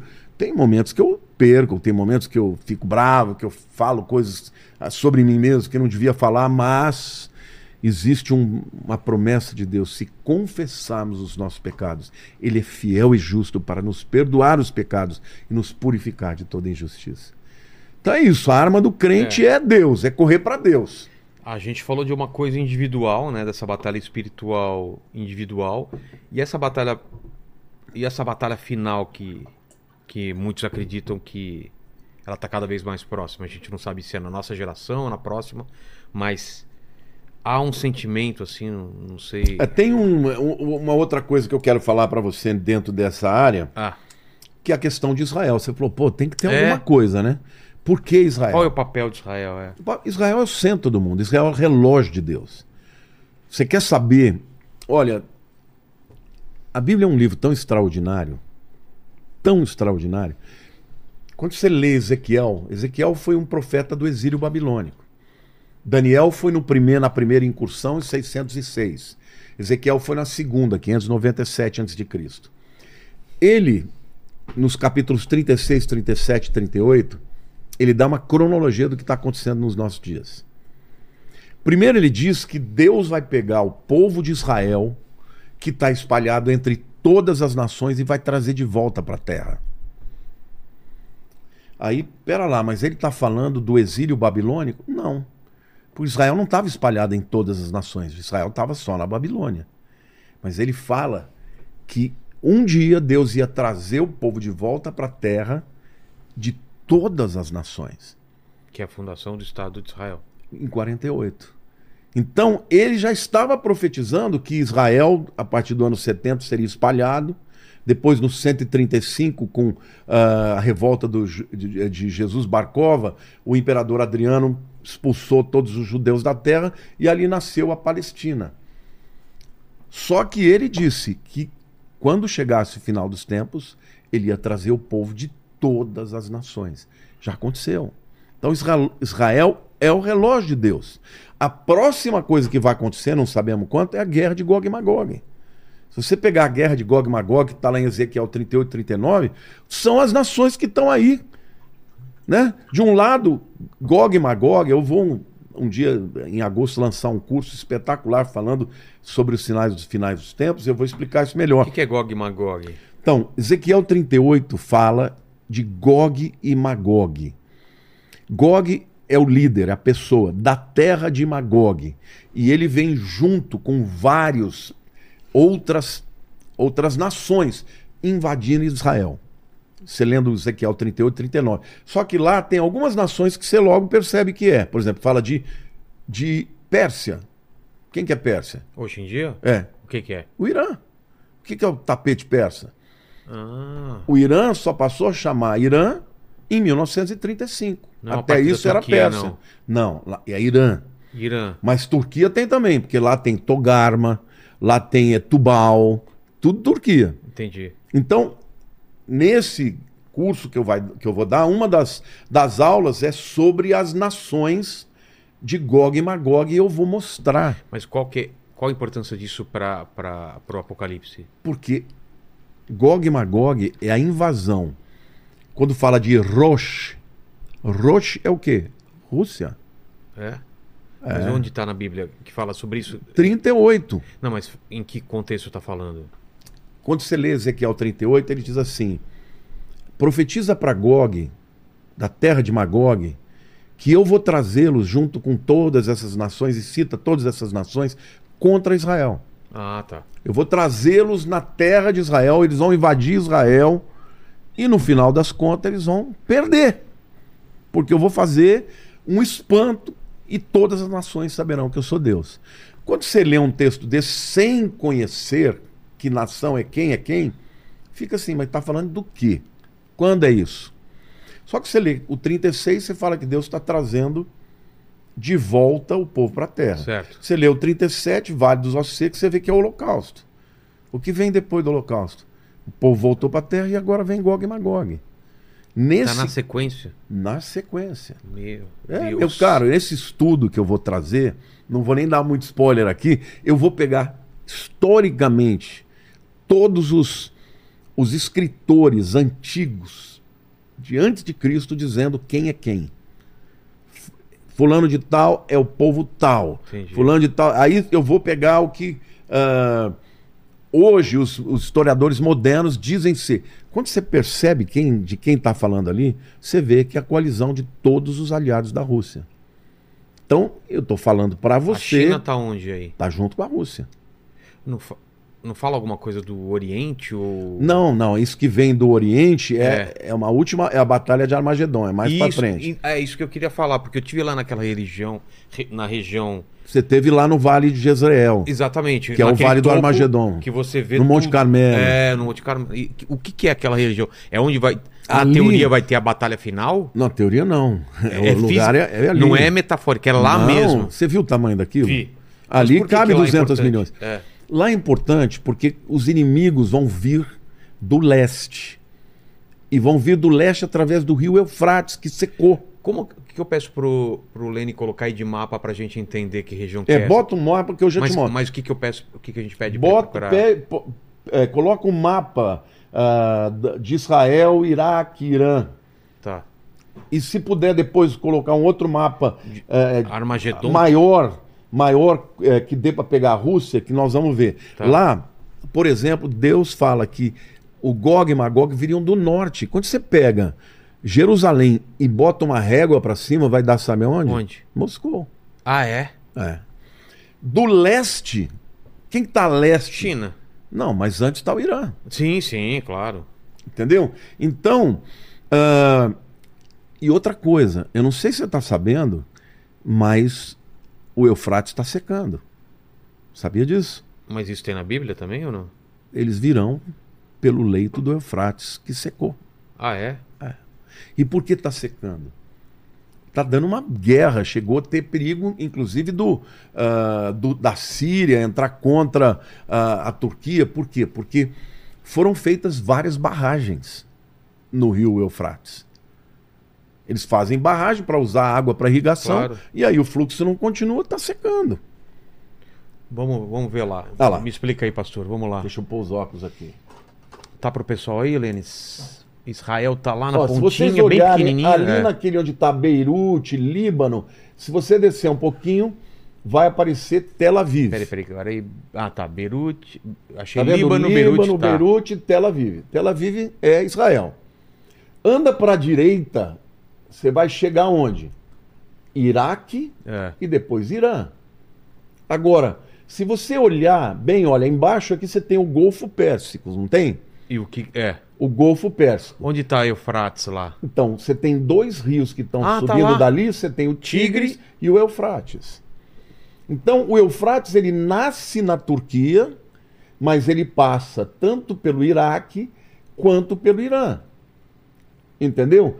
Esse rio é o rio que vai levar o povo do Irã e os que vêm junto com ele, porque fala de muitas nações que vão marchar contra Israel através do rio Eufrates que secou. Entendi. Aí eles vão chegar e vêm pela, pela Síria, vêm pela, ali pelas colinas de Golã, aquela região, vão chegar onde? No Vale do Armagedon. Coloca, por favor, se você conseguir um mapa. Que apareça De Israel, também. agora só ah, só de Israel. Israel. É. Só de Israel e depois o Leni acha um também que apareça a Rússia mais pra cima, É, né? a Rússia está mais para cima. Ali o, o Mar Cáspio e o Mar Negro fazem divisão, por exemplo, com a Crimeia. Aumenta, pega É, o mapa é a maior. Ucrânia e a... Ucrânia e e- Rússia. Exatamente. Tá bom. Pega, se você pegar um mapa Só de eh, Israel? mundi de Isra- eh, eh, que dê para mostrar Israel, só Tá para o pessoal ver como, como Israel subindo para o norte vai dar lá na, na Rússia. Então essa treta aí de Armagedon é porque tem um vale, um lugar lá que... Então, o- esse lugar, o Vale do Armagedon, também chamado de Vale de Jezreel, ou Vale de Esdraelon, é um vale muito grande. Não é que vai ter essa batalha, já houve muitas outras batalhas. É, um lugar porque muito é o, único, é o lugar por onde eles entram. É. Entendeu? Eles vão entrar vindo do leste pelo, pelo, pelo rio Eufrates, que vai secar, e vão invadir pelo norte de Israel, vindo ali da, da Síria, do Líbano, e vão chegar no Vale do Armagedon. E ali eles vão invadir até Jerusalém, vão descer para o sul e vão invadir Jerusalém. Mas Gog e Magog é uma outra guerra. Aliás, assim, eu quero deixar claro que alguns teólogos dizem que a guerra de Gog e Magog é a batalha do Armagedon. Acham Ah, é? que é a mesma batalha. Outros divergem, dizem, não, tem a guerra de Gog e Magog e tem a do Batalha do Armagedon. Bom, Olha lá. dá para aproximar. Ah, tá vendo? Ó? Ali onde está Israel, se você subir uma linha reta para cima, Abaixa o mapa, por favor. baixa Aí, o mapa. Aí. Você consegue mostrar É. Moscou nessa cidade? Porque Moscou Aí- está bem É, assim. tem que ser outro mapa, mas aí já dá pra ter uma ideia que, que o norte, tá. Moscou está bem desse lado ocidental aqui, É. ó. Porque pro lado, de, eh, se você for para o leste, você tem a Sibéria, que é enorme, mas ah, Moscou está bem ao norte de Jerusalém. Pega um mapa que tenha Moscou e Jerusalém, por favor. O cara é bom, hein? É. Procura na internet de cara já. acha. Exato. Mas até ele procurar isso, então, tem gente então acha que Gog e Magog pode ser essa Alguns batalha. teólogos afirmam que a batalha de Gog e Magog nada mais Na é do que a visão, batalha. não. É uma eu acho outra que ba- não, eu acho que não, porque no final da batalha de Gog e Magog diz que as armas vão ficar pegando fogo, as armas dos inimigos de Israel vão ficar sete anos pegando fogo. Eu creio que no final dos sete anos ah, vai entrar o milênio já. Então eu acho que, na verdade, a batalha de Gog e Magog ela é a batalha que vai precipitar um acordo de paz do anticristo com muitas nações. E aí vem a grande tribulação, que é o tempo que as, as armas vão ficar queimando, e depois vem Jesus governando no milênio. Então eu acho, mas eu não cravo, tá? Porque eu já li muitos teólogos e todos eles colocam essas duas possibilidades. Entendi. De qualquer forma, a gente sabe que a Rússia vai invadir Israel. Então, eu estou afirmando para vocês que esses inimigos que estão em Rússia, Irã, ah, Turquia, Síria, Iraque, todos eles vão vir contra, contra Israel. E isso está lá em Ezequiel 38 e 39, que são os dois capítulos da Bíblia que falam da guerra de Gog e Magog. Quando eu for dar esse curso, eu vou mostrar com mapas, esses mapas que a gente está procurando, e vou mostrar o- com provas históricas de quem é quem. Entendi. Agora, o que é incrível é que esses exércitos aliados da Rússia são todos inimigos de Israel. São 99% são muçulmanos. Mas o que, o, o, que- o que eu acho que, que entrega mais as pessoas é entender quem é o anticristo, quando ele pode aparecer e qual é o papel, papel dele na, nessa batalha final. Porque É. tem gente que acha que o anticristo é o próprio Lúcifer, ele é um enviado de Lúcifer, ele vai ele é, ele é a, a figura como se fosse Jesus para para Deus, ele é o, o, o Jesus O, ao contrário. O Nêmesis, né? É, o é isso mesmo? Não, a- na verdade, assim, você tem a trindade de Deus, não tem? Certo. Pa- Pai, Filho, e Espírito Santo. Quem é antideus? Não existe. Satanás. Ah, sim, antideus sim. e Mas quem é um anticristo? Anticristo? É o anticristo. Então, quem seria? Então, é a figura do anticristo. Porque, o, o- porque o, o Lúcifer não é uma trindade. Tem a trindade satânica. Tem? É, ué. Quem que A é? trindade satânica é. Essa eu não sabia. Lúcifer é o que quer estar no lugar de Deus. Certo. O anticristo quer estar no lugar de Cristo. E o falso profeta quer estar no lugar do Espírito Santo. Quem seria esse falso profeta? É outro. Então, o falso, falso profeta não é o O anticristo. falso profeta é um líder mundial Que vai anunciar. religioso. Lá em Apocalipse 13 diz que ele vai. Ó, aí tem um mapa só antes da gente Ah lá, vamos lá. seguir. Turquia. Aqui embaixo. Ó, tá embaixo lá à esquerda, bem na pontinha. É, tá vendo aqui embaixo, ó, você vai É. ver Beirute ali. Ah lá. Is- é, Israel tá ali. Agora sobe. Onde tá Moscou? Moscou- Aponta para mim. Ah lá, Moscou tá lá em cima, um Veja pouquinho como mais pra... tá a norte É ao ali. norte, é. Entendeu? Então, Deus fala que vem do extremo norte. O líder Gog e Magog vem do extremo norte. E depois, além disso, tem outros nomes que mostram ali que eles são de fato a Rússia, né? Rosh, por exemplo, é a, a raiz é Rússia, né? Mas vamos voltar então para o anticristo. Então, tem a trindade demoníaca. É, Lúcifer... Satanás, ele se opõe contra Deus. A luta do diabo é querer ser Deus. Certo. desde o início.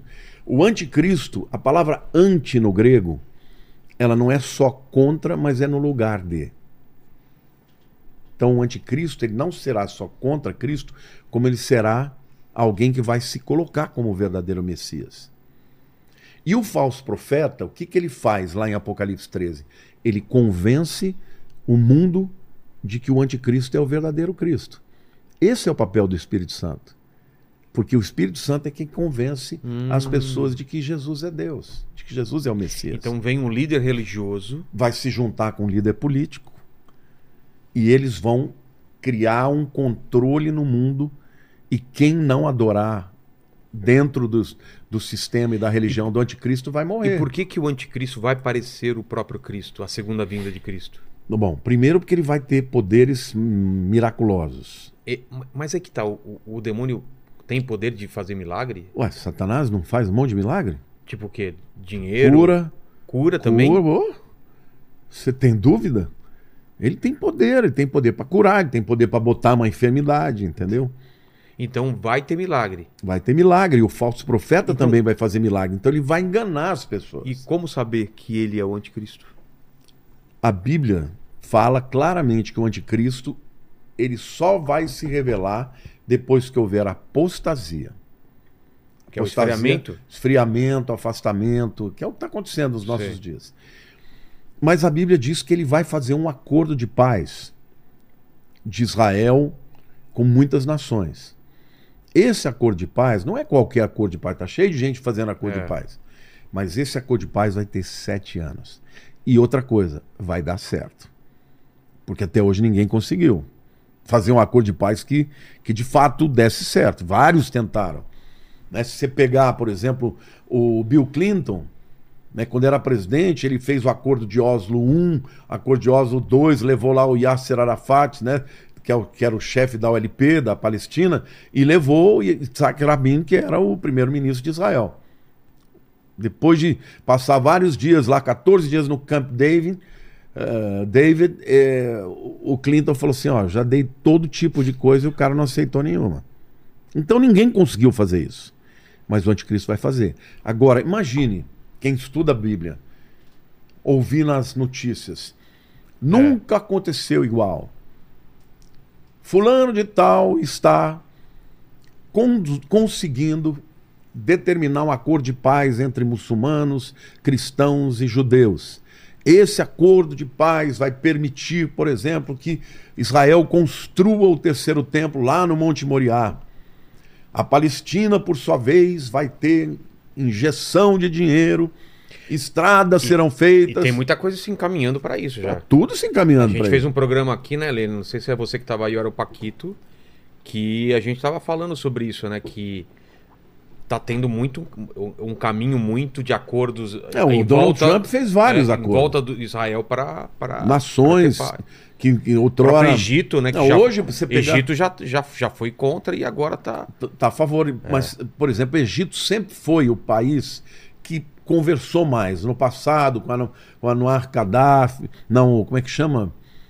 Ah, me fugiu o nome do, do, do presidente do Egito que queria fazer paz. Mas Sim. agora, por exemplo, os Emirados Árabes. Você É. tem voo direto de Israel. Quando você Exato. podia pensar nisso? É uma coisa impensável um tempo atrás. Arábia Saudita, entendeu? Só a treta ainda, é, é, a, a, a briga com, com os palestinos que, que parece que tá. tá Agora voltou de novo. É, voltou.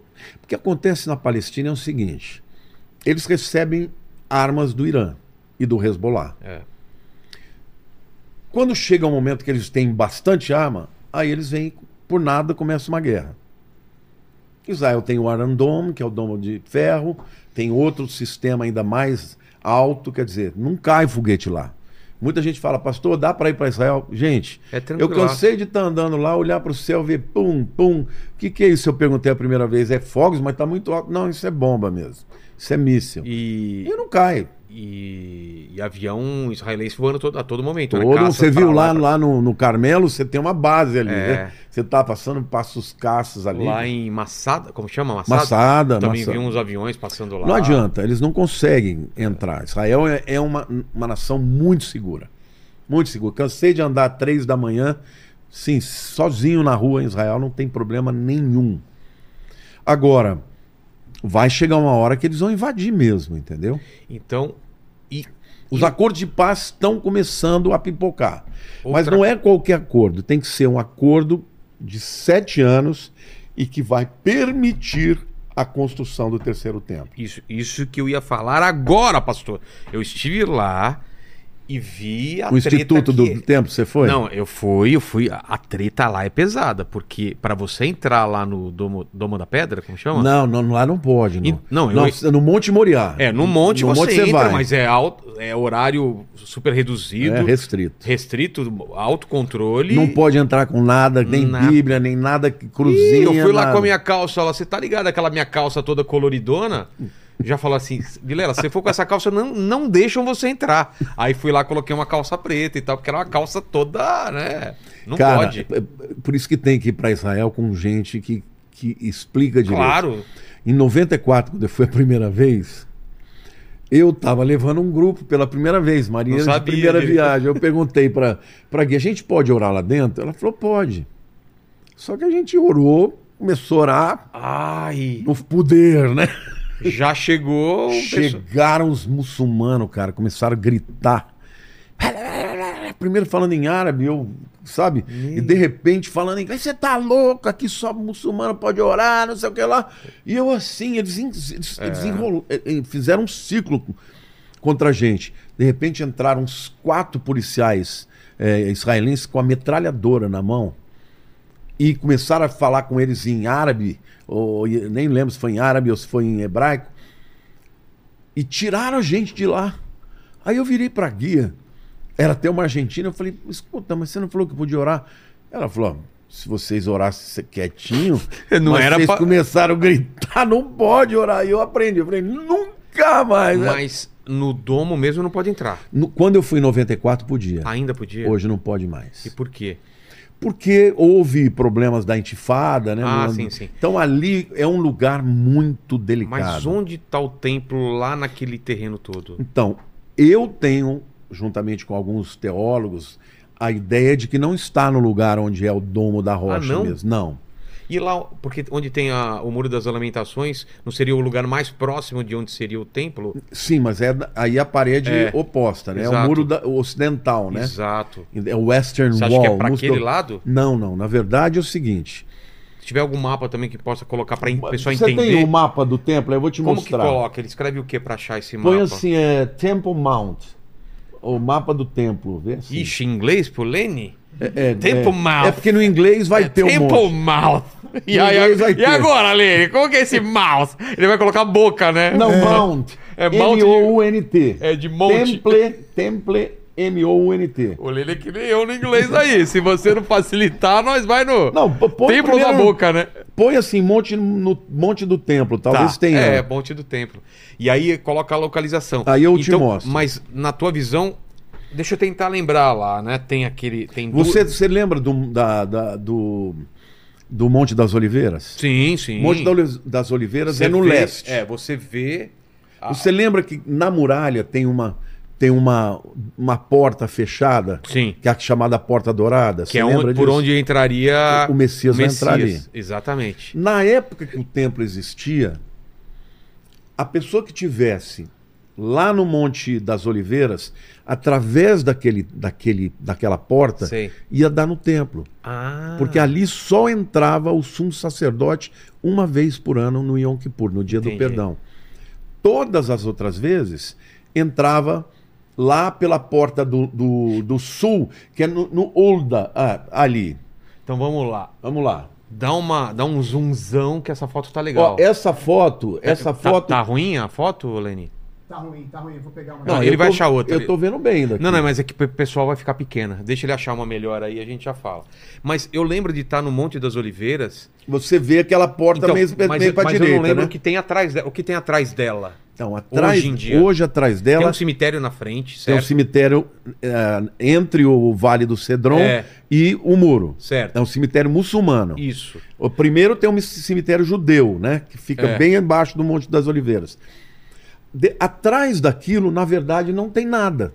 Nada. Se você olhar do Monte das Oliveiras para aquela porta dourada, você vai ter ah, um, um vão. É um, é um, é, vamos dizer assim, um terreno é, calçado, mas não tem nada. Porque o domo da rocha fica um pouco para a esquerda. Agora, a minha teoria de alguns teólogos, eu não inventei isso, eu li primeiro, né? É que a pessoa que estava no Monte das Oliveiras. Aí, ó. Vamos lá. Vamos lá, deixa eu botar meus olhos. Olha que fotão, hein? Cara, esse lugar já me dá Olha- até um. Ô, Lamartine, quero voltar contigo Ah, lá. vamos comigo, é. Ó, Tô indo em o Monte agosto. das... É em agosto? Oli... A Monte das Oliveiras tá pra cá? É, nós É a nossa olhando, visão. Nós estamos olhando do Monte das Oliveiras. Tá. Aquele, a, pra, Ali à pra quem não sabe, esquerda- aquele, aquele domo, aquela cúpula dourada é o quê? É o domo da rocha. É onde não pode entrar. É onde não pode entrar e dentro dele tem uma pedra Exato.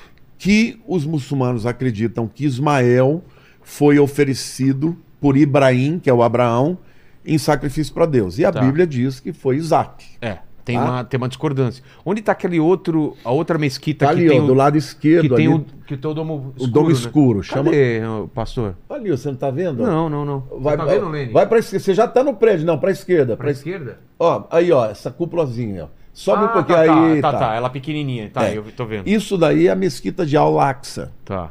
tá? Onde que tá aquela porta que, que A porta dourada tá mais pra lá, pra, Não pra aparece. direita. E não dá pra aparecer. Não dá Tá. pra pegar uma, uma. Põe assim, é, é, Golden Gate. Golden Gate. Mas É, essa é legal pra gente ver. Só explica antes dele Põe achar assim, outra. Templo do Monte, Porta Dourada. Só pra explicar então, o que que é essa área é um quadrado, talvez? Então, na época que ah, Davi conquistou essa fortaleza aí dos Jebuseus, era um monte. Tá. É o Monte Moriá. Herodes o Grande, quando ele ah, quis fazer uma reforma do templo que tinha sido destruído, né? Ah, na verdade, o, depois Zorobabel reconstruiu, mas ficou um templo muito simples. Aí ele pegou e veio e fez ah, essa plataforma enorme. Embaixo tem tá cheio de arcos, é uma obra de engenharia estupenda, né? Então, este, esta esplanada toda, tá? É o Monte Moriá, Tá. onde Isaac foi oferecido. Mas os muçulmanos depois vieram e tomaram e foram construindo essas coisas. É interessante porque o Suleimão Magnífico, no ano de 1517, ele invadiu Jerusalém e ele, sabendo da profecia que o Messias ia entrar, ia entrar por essa porta dourada, ele fechou. Por quê? De medo? De medo, porque ele falou: se o Messias vai passar por aqui, eu vou É só fechar. eu fechar. E aí ele mandou botar o cemitério muçulmano. Por quê? Porque um, um rabino jamais vai pisar numa terra onde tem morto. Ah, que ele fica é impuro. por isso. Foi por isso. Sem saber, ele estava cumprindo a Bíblia. Por quê? Porque Ezequiel falou que depois que o Messias passasse, ninguém mais ia entrar a não ser ele quando voltasse para reinar. E detalhe, Jesus, no domingo de Ramos, se você pegar ali do lado esquerdo, é do lado onde está aquela mesquita com a cúpula cinza, ali tem uma escadaria que é chamado eh, as portas de Hulda. Eu acho que eu fui até lá. Você foi. Sim. Essa escadaria, Jesus passou 100% ali. Porque toda vez que ele vinha para o templo, ele passava por ali. Mas no dia que ele veio montado no jumentinho para cumprir a palavra de Zacarias, ele não entrou por lá. Ele entrou pela, pela porta dourada. E não tinha um, um- um lance de. Tinha uma porta que era para os vencedores de guerra. Que. que... Não, você está falando do. Você está falando da porta na- lá do Monte Sião, né? Onde É. eles entraram. Não, n- Não, não, não é isso. Essa porta de Ruda era a porta. Esse é, esse é o. Esse é o- onde o- fecharam. É o, Golden Gate. Esse, esse foi fechado. Na verdade, não é esse aí, porque o que É, foi tá baixo, que Jesus entrou tá para baixo. É que vão se acumulando. É, né? mas Construindo- esse aí foi o, foi o Suleimão Magnífico. Entendi. Então, ele sem querer ele cumpriu a profecia que diz que ia fechar e só vai entrar quando o Messias entrar. Mas quando uma pessoa olhava do Monte das Oliveiras, através dessa porta, ele via o templo. Porque o sumo sacerdote entrava por aí e ia até o templo, por essa porta, só Entendi. uma vez por ano. Então onde seria o templo Então, naquele. o, o templo, na minha maneira de entender, não vai ter que destruir a mesquita, a- o, o domo da rocha. Estaria para o acordo de paz vai permitir que os judeus construam, olhando. Do, bota aquela foto de novo do Monte das Oliveiras. Aquela antiga? Aquela, aquela antiga, primeira, bonita, que, que aparecia as duas mesquitas. Tá. E. Então, o que eu acho que vai acontecer? Ó, tá vendo ali, ó? Eu Qual acho área? que o templo vai ficar à direita da- desse domo dourado. Tá. Porque é ali que vai estar a porta dourada, vai dar. Tem estudos, então, que. que... Tem, não, isso aí é. Eu não inventei isso, né? Mas tem, tem outras pessoas que acham que tá tem exatamente embaixo da. Tem gente que acha que tá ali exatamente embaixo. É, porque eu escutei isso daí, que daria uma treta absurda, porque pra construir teria Alguns que demolir. é. afirmam que não vai ser possível porque teria que demolir, mas É. eu não creio que vai demolir. Porque eu creio dem- que o acordo que o anticristo vai fazer, porque pensa bem, muçulmano adora na sexta, então eles vão usar na sexta. É. O judeu no Shabat, que começa na sexta à tardezinha para noite, mas é no sábado. Então eles vão no sábado. E os E católicos. os católicos cristãos no vão domingo. no domingo. É. Todo mundo fica feliz. Vai ficar todo mundo feliz e o templo vai ser reconstruído. Porque a gente sabe que vai ser reconstruído porque o anticristo vai entrar nesse templo. No Santos dos Santos vai dizer: Olha, estão dizendo por aí que eu sou o Messias? É, eu sou. Aí os judeus falam: Pera lá, você não pode ser, entrar aí, porque você não é sumo sacerdote. Como é que você entra nesse, no Santos dos Santos? E 2 Tessalonicenses 2 diz que ele vai entrar no Santos dos Santos e vai ostentar a si mesmo como sendo Deus. Entendi. Entendeu? Então aí o pau come, Israel rompe com ele, porque na primeira metade Israel é enganado por ele. Eles não creram em Jesus, vão, vão crer no falso Messias. E aí, quando Israel romper com ele, aí ele vai começar a perseguição, e aí a grande tribulação feia mesmo. Se tudo é, é uma imitação da, da obra de Deus, e os profetas do anticristo? Porque teve os profetas Então, de Cristo. Quem prof- seriam os profetas do O, pro- o anticristo? falso profeta é o maioral deles. Mas Eu- outros aparecerão, ou não? Na verdade, durante o período que o anticristo estiver eh, governando, vai acabar com todas as religiões. A religião que ele vai criar é uma nova religião, é uma religião sincrética. Onde tudo é permitido. Tudo é permitido desde que ele seja Adorado. adorado. Então, vai ter gente de várias religiões diferentes, líderes espirituais, dizendo: olha, ele é o tal. Por exemplo, o- os muçulmanos acreditam no Imam Mahdi. Que Eles vão é? dizer que é o líder espiritual, Ah. que é o, o, o que vem para fazer a jihad, a guerra Sei. santa. É ele. Por exemplo, os hindus vão dizer que ele é o, o Mahdi. Entendeu? Então, cada um vai dizer que ele é o, o esperado. Mas o povo de Israel, quando ele entrar no Santos dos Santos, vai romper com ele. Aí vão ser perseguidos. E aí, obviamente, nessa última metade dos sete anos, três anos e meio, vão perseguir até o final dos sete anos, que vem a Batalha do Armagedon, onde Jesus vem dos céus, né, juntamente com os anjos, a igreja, para acabar com o anticristo. Né? Então, ah, o que nós vemos é que nós falamos que íamos falar de controle, coisa Isso, e tal. isso. A gente está numa era de um avanço tecnológico absurdo. A cada. Antes era a cada década, a cada ano, e agora tá. Mês a mês a gente está vendo um salto absurdo. A gente fez programas aqui sobre inteligência artificial. É. O avanço que está sendo. Que está acontecendo nessa área é absurdo. O que, que tem isso a Em ver 2013, eles diziam que dobravam É. a cada dois anos. Hoje já é, é uma questão de semanas, você já É. está. Por exemplo, com computador quântico, inteligência artificial? só para o pessoal ter uma ideia do que a gente está falando, como a Bíblia fala, né, lá no livro de Daniel, que nos últimos dias duas coisas aconteceriam. Ah, as pessoas correriam de um lado para o outro e o saber se multiplicará. Correr de um lado para o outro, essa. Viajar com velocidade. Tá. Você sabia, eu estava lendo ah, há uns dois, três meses atrás, que este ano de 2023, só nos Estados Unidos, vão ter 3 bilhões e 800 mil pessoas voando de avião. Um- Durante o ano? O que O que ano é? inteiro. Nossa. O ano inteiro. 3 bilhões. E 800. É porque tem gente que viaja várias Claro. vezes. Mas estamos falando de 3 bilhões e 800, mil via... 800 milhões de viagens. Não, você vê o mapa, existe um. Dá pra você acompanhar os voos do mundo inteiro. É, é assustador, É né? assustador. Um outro detalhe que é muito importante, que é a questão do saber se multiplicará, fala da explosão do conhecimento. Você sabia que até o século XIX, as pessoas que viajavam na época de Jesus usavam o mesmo método que até o século XIX? Não teve avanço nenhum, né? Nenhum. Como é que eles viajavam de um, um país para o Pô, outro? com algum ani- em cima de algum animal, no Não, de algum animal. barco à vela, Ah, sim. atravessando sim. o marco. O, Por terra, o mar. por terra E por terra os animais. animal, é. O que, que aconteceu no século XIX? Grandes navegações. A, a criação do motor a vapor. Que aí já foi uma Já evolução. uma evolução. Depois veio a o carro a combustão. É.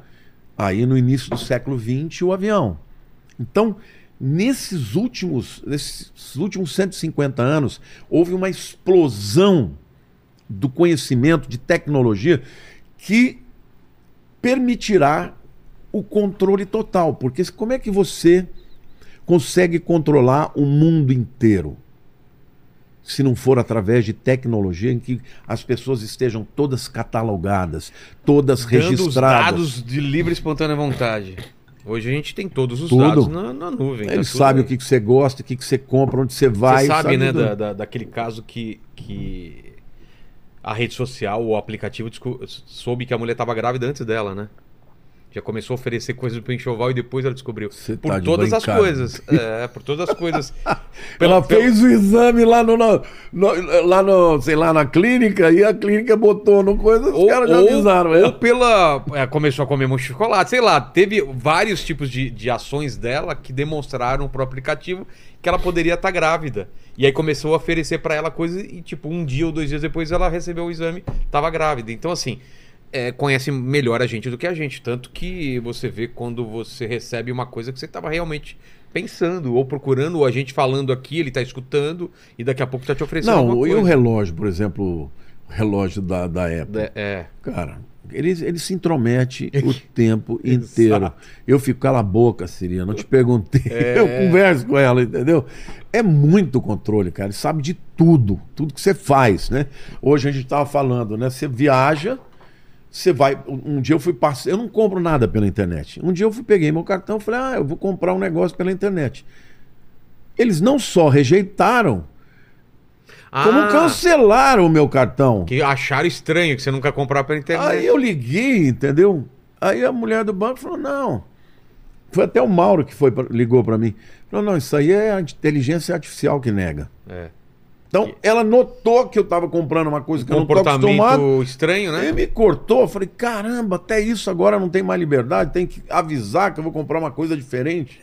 Então, nós estamos vivendo num tempo em que, primeiro, as distâncias foram encurtadas, isso permite que uma mentalidade hegemônica no mundo seja criada, está sendo criada, e se você observar, é contra Deus. A fé está sendo vista cada vez mais como algo politicamente incorreto. O amor de Deus está esfriando, as pessoas estão efetivamente caminhando para um mundo onde todas as coisas são permitidas. Tudo que a Bíblia diz que é A, o mundo está dizendo que é B. Só que para que seja possível um controle mundial, você tem que ter, primeiro, a perda da soberania das nações. Entendeu? Ou seja, hoje, quando você levanta um Donald Trump ou levanta um, um Bolsonaro no Brasil falando, né? O Trump, o slogan dele era America First, primeira América. Aqui no Brasil era Deus acima de tudo e como é que é? Deus acima de todos. o- É, Brasil acima de tudo. Bom. É. Era uma visão nacionalista. A mídia, todo mundo contra. Por quê? Porque hoje é necessário que haja o crescimento do globalismo, tá? Eu não estou aqui fazendo apologia política nenhuma, só estou dizendo que cada vez mais os políticos estão dizendo que as nações não podem ter soberania nas suas decisões, nas leis que votam. Por quê? Porque esse viés globalista vai ser o que vai preparar o anticristo. Agora, para que isso tudo aconteça, ainda tem que ter uma tecnologia de inteligência artificial que envolva em tudo. Que envolva economia, moeda digital, que envolva o lugar onde as pessoas estão. Hoje, o que, que é uma coisa digital? Cada vez mais você está perdendo o controle. Na, na época que, por exemplo, Israel era expulso das nações, se pegar 1492, por exemplo, os judeus da Espanha, por conta de um acordo que foi feito com a rainha a Isabela e o Ferdinando da Espanha, que fizeram um acordo com o Papa, eles expulsaram os judeus da Espanha. Os judeus saíram de lá com a sua malinha cheia de joia e de ouro. Muitos migraram para outros países, para os Estados Unidos, Brasil, levaram consigo o quê? O seu dinheiro. É. O dinheiro digital, meu amigo. É, Você não tem esquece. nada. Eles te cancelam e do dia para o outro você não tem mais nada. É só um botão, né? É só um botão. É. Então, nós estamos caminhando para um tempo em que o controle está cada vez maior. Você vai no aeroporto. Tá fácil hoje é- em dia, Hoje né? eles te reconhecem Você pela pode ser câmera. barrado de entrar em qualquer lugar. Como é que você é reconhecido num celular? Como é que você vai. O que, que eles têm que fazer? Facial. Ficar fazendo assim até É. eh, ele te digitalizar. Ou seja, não vai ter como fugir. meu Joel, mano, parece que ele tá fazendo. Então, quer dizer, a coisa está caminhando, aí você fala, mas o mundo vai aceitar? Eu penso uma coisa. É é- é- vai ser. É, é engraçado porque há um tempo atrás você poderia achar absurdo, né? Ah, mas quem vai se sujeitar a, a- a- usar chip? A gente já tá usando chip no celular de localização, tudo é localizável. Não, já, e o Elon Musk já está começando A- a, a- a, o Neuralink, né? Neuralink já está entrando com pedido para poder introduzir em homens. Sim, sim, é uma questão de tempo, já né? tem, na, na Suécia já tem muita gente se voluntariando para receber o chip. Sim, porque aí mede sua pressão, mede tudo. Então, assim, é por uma coisa boa, Primeiro oferece um baita benefício. Exato. Aí você não vive sem. Por exemplo, celular. É. Hoje você sabe que já tem muitos eh, estudiosos dizendo que o celular está causando Tá em- malefícios para crianças. Tá que emborrecendo, é. Está emborrecendo, estão É a- viciando as É a crianças. primeira geração que é mais é, é menos, Menos inteligente, inteligente que do que a anterior. Sempre a- as gerações foram le- elevando a inteligência, empurrando a barra para frente. E Agora- parece que agora é a primeira vez que isso vai. Alguém mudar. vive sem? Não. Eu não consigo. É. Eu admito. Eu não tenho vício nenhum, mas eu tenho vício nisso aqui. É, quem não tem? Sabe, toda hora ficar puxando assim pra ver como é que é. Você tem que dizer não, hoje eu não vou, eu vou, eu vou separar um tempo com a minha mulher, eu não vou. Quando eu Exato. saio com a minha filha, com meus netos, eu deixo de lá, deixo longe, mas fico com vontade de ver. Então virou um artigo obrigatório. No futuro, o que vai ser obrigatório é o chip. É. Por quê? Hoje, por exemplo, antigamente você tinha que furar o dedo, né, para você medir a sua glicemia, para quem é diabético. Hoje não precisa mais. Como que é feito hoje? Hoje você tem um, um, um device, né, um dispositivo que ele tem uma pequena agulhinha que ele fica é um petzinho que bota aqui e ele fica medindo a sua glicemia. No futuro, esses chips que vão nanorobôs que vão ser introduzidos, eles vão detectar tudo, ondas cerebrais, Sim. cerebrais. Vão detectar se, por exemplo, se um cara bipolar vai ter um surto daqui 15 dias, ele já vai avisar o, a, a- mulher do cara, ó, daqui 15 dias eu tenho talvez, talvez alguns criminosos vão ser controlados por isso. Sim. O cara com localização, com saber onde ele tá. Por exemplo, antidepressivos vão ser ministrados na medida da o necessidade. médico não precisa nem estar lá, ele só libera a distância, né? Hoje, por exemplo, Eu, por por ca- exemplo, queria medicar o Paquito que tivesse aqui. Se eu pudesse, à distância, controlar ele aqui. Imagina, ele tá na casa dele e vou jogar mais remédio, menos remédio pra ele e tal. você pensa uma coisa, olha, com a tecnologia, você sabe o que é 1G, 2G, 3G, Sim. primeira Não, eu geração, segunda geração, o 5G é o quê? 5G é a veloc... é a quinta geração de- da internet. A Tá. primeira geração era o telefone celular, aqueles tijolões que só falavam. O 2G já começou a mandar texto. O 3G já começou a mandar videozinho mais é, com imagens, colorido. 4G já começou a mandar em 4K. Hoje, 5G já é uma geração muito maior, né? Então, o 5G já permite, por exemplo, que um médico na Alemanha opere através de um joystick Uma- um braço robô no mecânico. Brasil para fazer uma operação delicada. Então tem muitos benefícios, não dá para a gente negar. Só que essa tecnologia, ela também vai te controlar. E principalmente no momento que você estiver inserindo dentro das, das pessoas, no cérebro. Hoje, por exemplo, qual que é o argumento do Elon Musk? Ele diz que para você competir com a inteligência artificial só tem um jeito. Você dá um boost, um impulsionamento no teu cérebro. Você tem um cérebro híbrido. Uma prótese, como. Não, tem um pró- chip. Então, mas como se fosse uma prótese O que, que esse chip vai na fazer? perna pra você correr mais, É, tem na. na- Tá te dando um melhoramento. Como não? chama? aquele- Lembra aquele filme que o cara tomava uma pílula aqui? Ah, eu sei, ficava inteligentíssimo, né? Inteligentíssimo lá? Quero, quero com Robert De Niro. Não, não, não, não, não. Era Com aquele cara que tinha um olho azul, assim. É, tem o olho- cara do, do Se Beber Não Case lá. É, espetacular o filme. É. Vê o nome pra gente. É. Putz, é, ah, você vai achar, né? Pelo atu- mesmo ator. Então, o que, que eles falam? Eu, eu já fiz um curso uma vez é, numa universidade americana, chama Singularity. Sim, Singularidade. sim. Eu O fiz. Murilo Gun que teve aqui também fez lá o Singularity. É, então. Lá, esses caras, eles estudam tudo que vai acontecer de tecnologia Daqui no 10 futuro. anos, né? é. Como que Eu- chama? Sem limites. Sem limites. Sem o limites. filme, é. Bom, o que, que esses caras falam? Eles falam que no futuro você vai ter um, um, um chip que ele vai interpretar todas as suas ondas cerebrais e vai descobrir os seus pensamentos. Por exemplo, o Stephen Hopkins, ele chegou um momento que ele estava tão debilitado que ele dava comandos com a mente pro, pro computador dele. No começo com palavras, depois era a mente. Na verdade, quem falava ali era o próprio computador. É. Então, eles vão começar a interpretar alguns, algumas frases, alguns pensamentos ali, analisando as- a métrica, a- a- os comprimentos de ondas e tal. Depois de um tempo, esse chip vai saber tudo que você pensa. Mas além disso, ele vai te conectar com a internet direto. Você não vai precisar mais de um, de um celular, um device assim. Você vai, um médico, por exemplo, clínico geral, ele vai atender uma pessoa que está com câncer. Ele olha aquela aquela mancha e ele vai saber que aquilo é um câncer. Porque ele vai receber um download, igual o Matrix, lembra do Matrix? É, como é que era? O... É, aprender a pilotar um helicóptero. É, lembra dessa Dava frase dela download. falar tank? Nossa, como eu queria isso. Aprender a falar inglês. Download, pá. aprender a lutar com. Não, eu, É. eu lembro que o- ele fala uma hora assim: Nossa, eu sei lutar Kung Fu. É. Não é? Nossa, eu sei cozinhar. Tudo isso, a Hollywood, na verdade, já está trazendo em avanço aquilo que os cientistas estão vendo lá atrás. Agora imagina o nível de controle.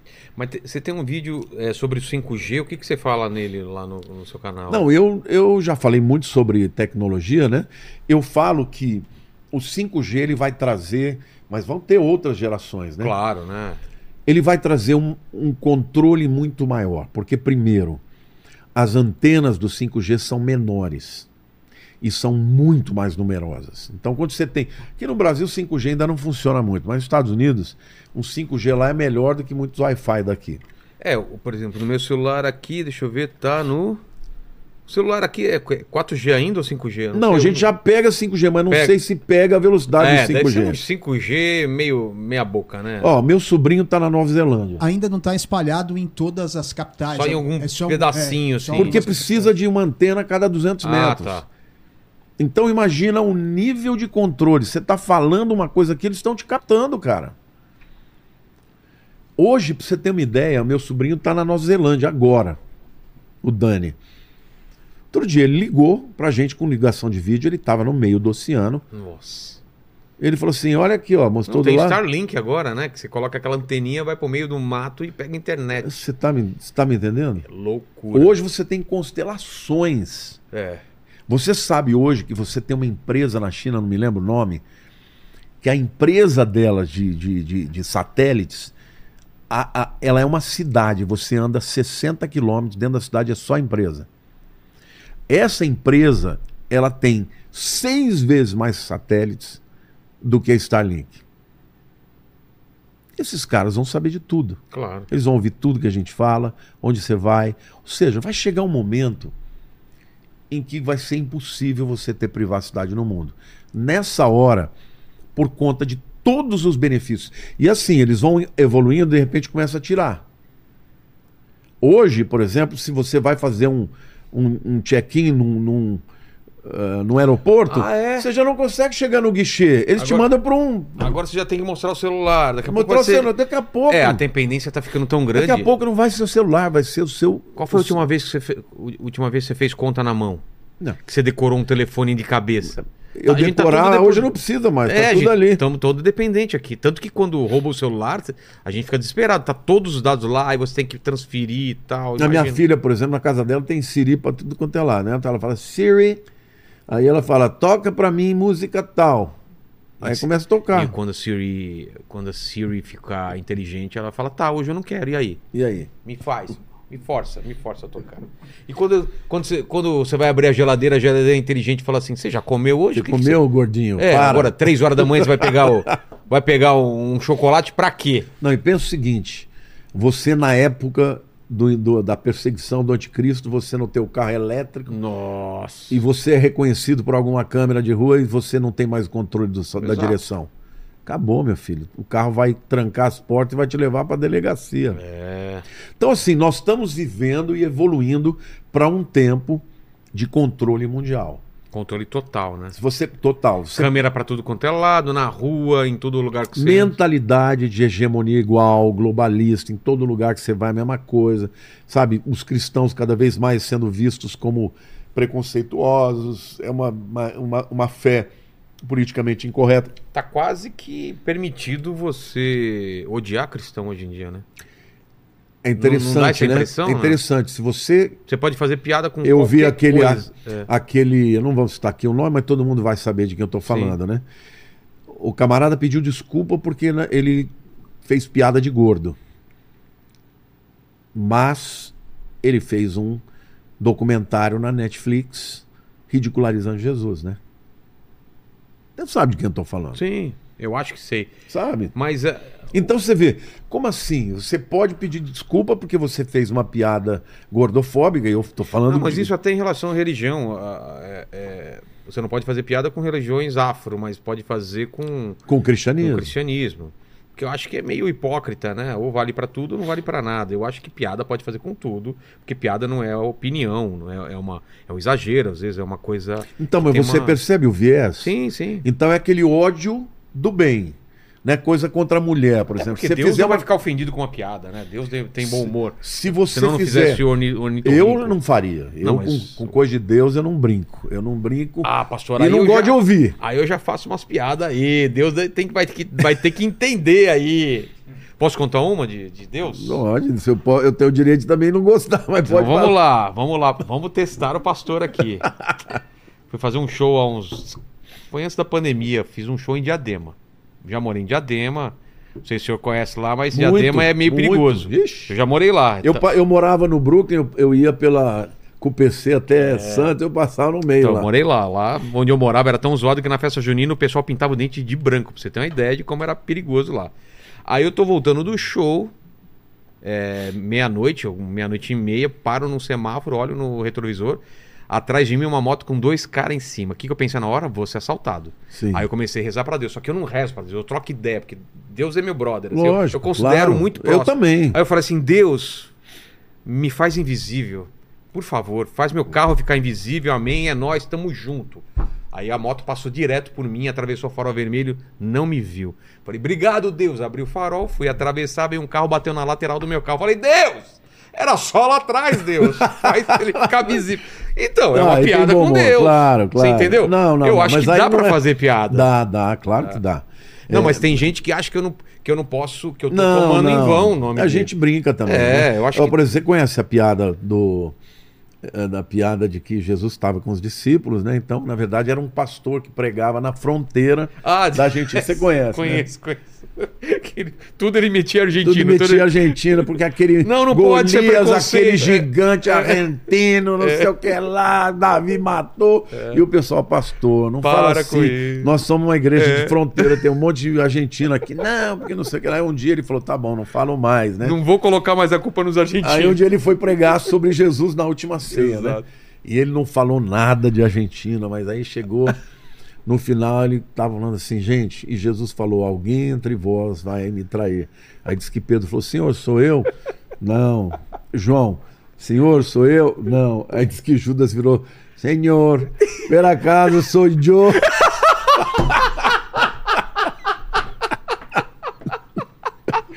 É uma, é uma, é uma, é uma piada com Deus e além de tudo ainda é uma piada, como é que chama? Xenofóbica, né? Xenofóbica. Mas eu conhecia essa piada. Serei Jó? Não, e eu virei fã de Argentina depois do Messi, cara. Eu Pô, sou eu sou- tão fã do Messi. sempre que fui lá eu na Argentina- torci pra Argentina pra Ah, caramba. eu já não consigo Ah, torcer não... pra Argentina. Cara, eu queria o Messi ganhando essa Não, eu queria o Messi também. Falei, mas- um cara como esse, que além de ser um gênio, ainda é um cara boa pessoa Ah, e tal. é eu falei, como é que um cara desse vai terminar um ciclo sem ganhar uma Copa para ficar sempre ser comparado com Maradona como alguém É. pior? Então eu vibrei. Todo, em casa E- todo mundo torceu por ele. E eu fui pra Argentina, fiz uma viagem, a melhor viagem da minha vida, e putz, o pessoal trata muito bem o Brasil. Maravilhoso. Eles adoram Essa o história Brasil. é meio folclore, É que eles também fala- fazem com a gente. Não, mas né? eles falam que o, Brasil, o, o argentino odeia amar o Brasil e o brasileiro ama, Ama odiar o argentino. Não, não, eu acho que na Mas verdade. são povo- povos irmãos, né? É, são. Isso é futebol. Só né? no futebol. É Futebol, futebol, eu, né? É. Tira, quando o Márcio passar. No... Bom, agora ele já ganhou a dele, na próxima eu vou contra. Exato. É, eu preciso fazer uma pausa, fazer um xixi. Lene, é, algumas perguntas sobre o que a gente falou aí. Manda bala aí. Boa, ó, é o seguinte, tem uma pergunta aqui do, do é, Valtric BR. Ele falou o seguinte, pastor, a Bíblia fala que a salvação é pela, pela fé e não por obras, mas também fala que a fé sem obras é morta. Afinal, o que é preciso para ser salvo? Como é que chama ele? É o Valtric BR. Espetacular a tua pergunta. Lá em Efésios, o mesmo texto que fala da salvação pela graça, diz que depois você tem que fazer as obras. Diz assim: Pela graça sois salvos mediante a fé, isso não vem de vós, é dom de Deus, não de obras, para que ninguém se glorie. Mas o versículo seguinte fala: Pois foste criados em Cristo Jesus para as boas obras. Então a gente não é salvo pelas obras, mas para as obras.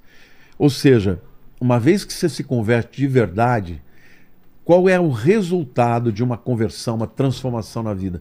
Você vai melhorando, você vai mudando de vida. Então a gente precisa ter boas obras até para glorificar a Deus, né? A Bíblia diz que quando eu faço boas obras, eu glorifico a Deus. As pessoas vão olhar para mim e dizer: puxa vida, esse camarada crê em Deus, ele crê em Jesus. Olha como ele é boa gente, olha como ele tem amor no coração.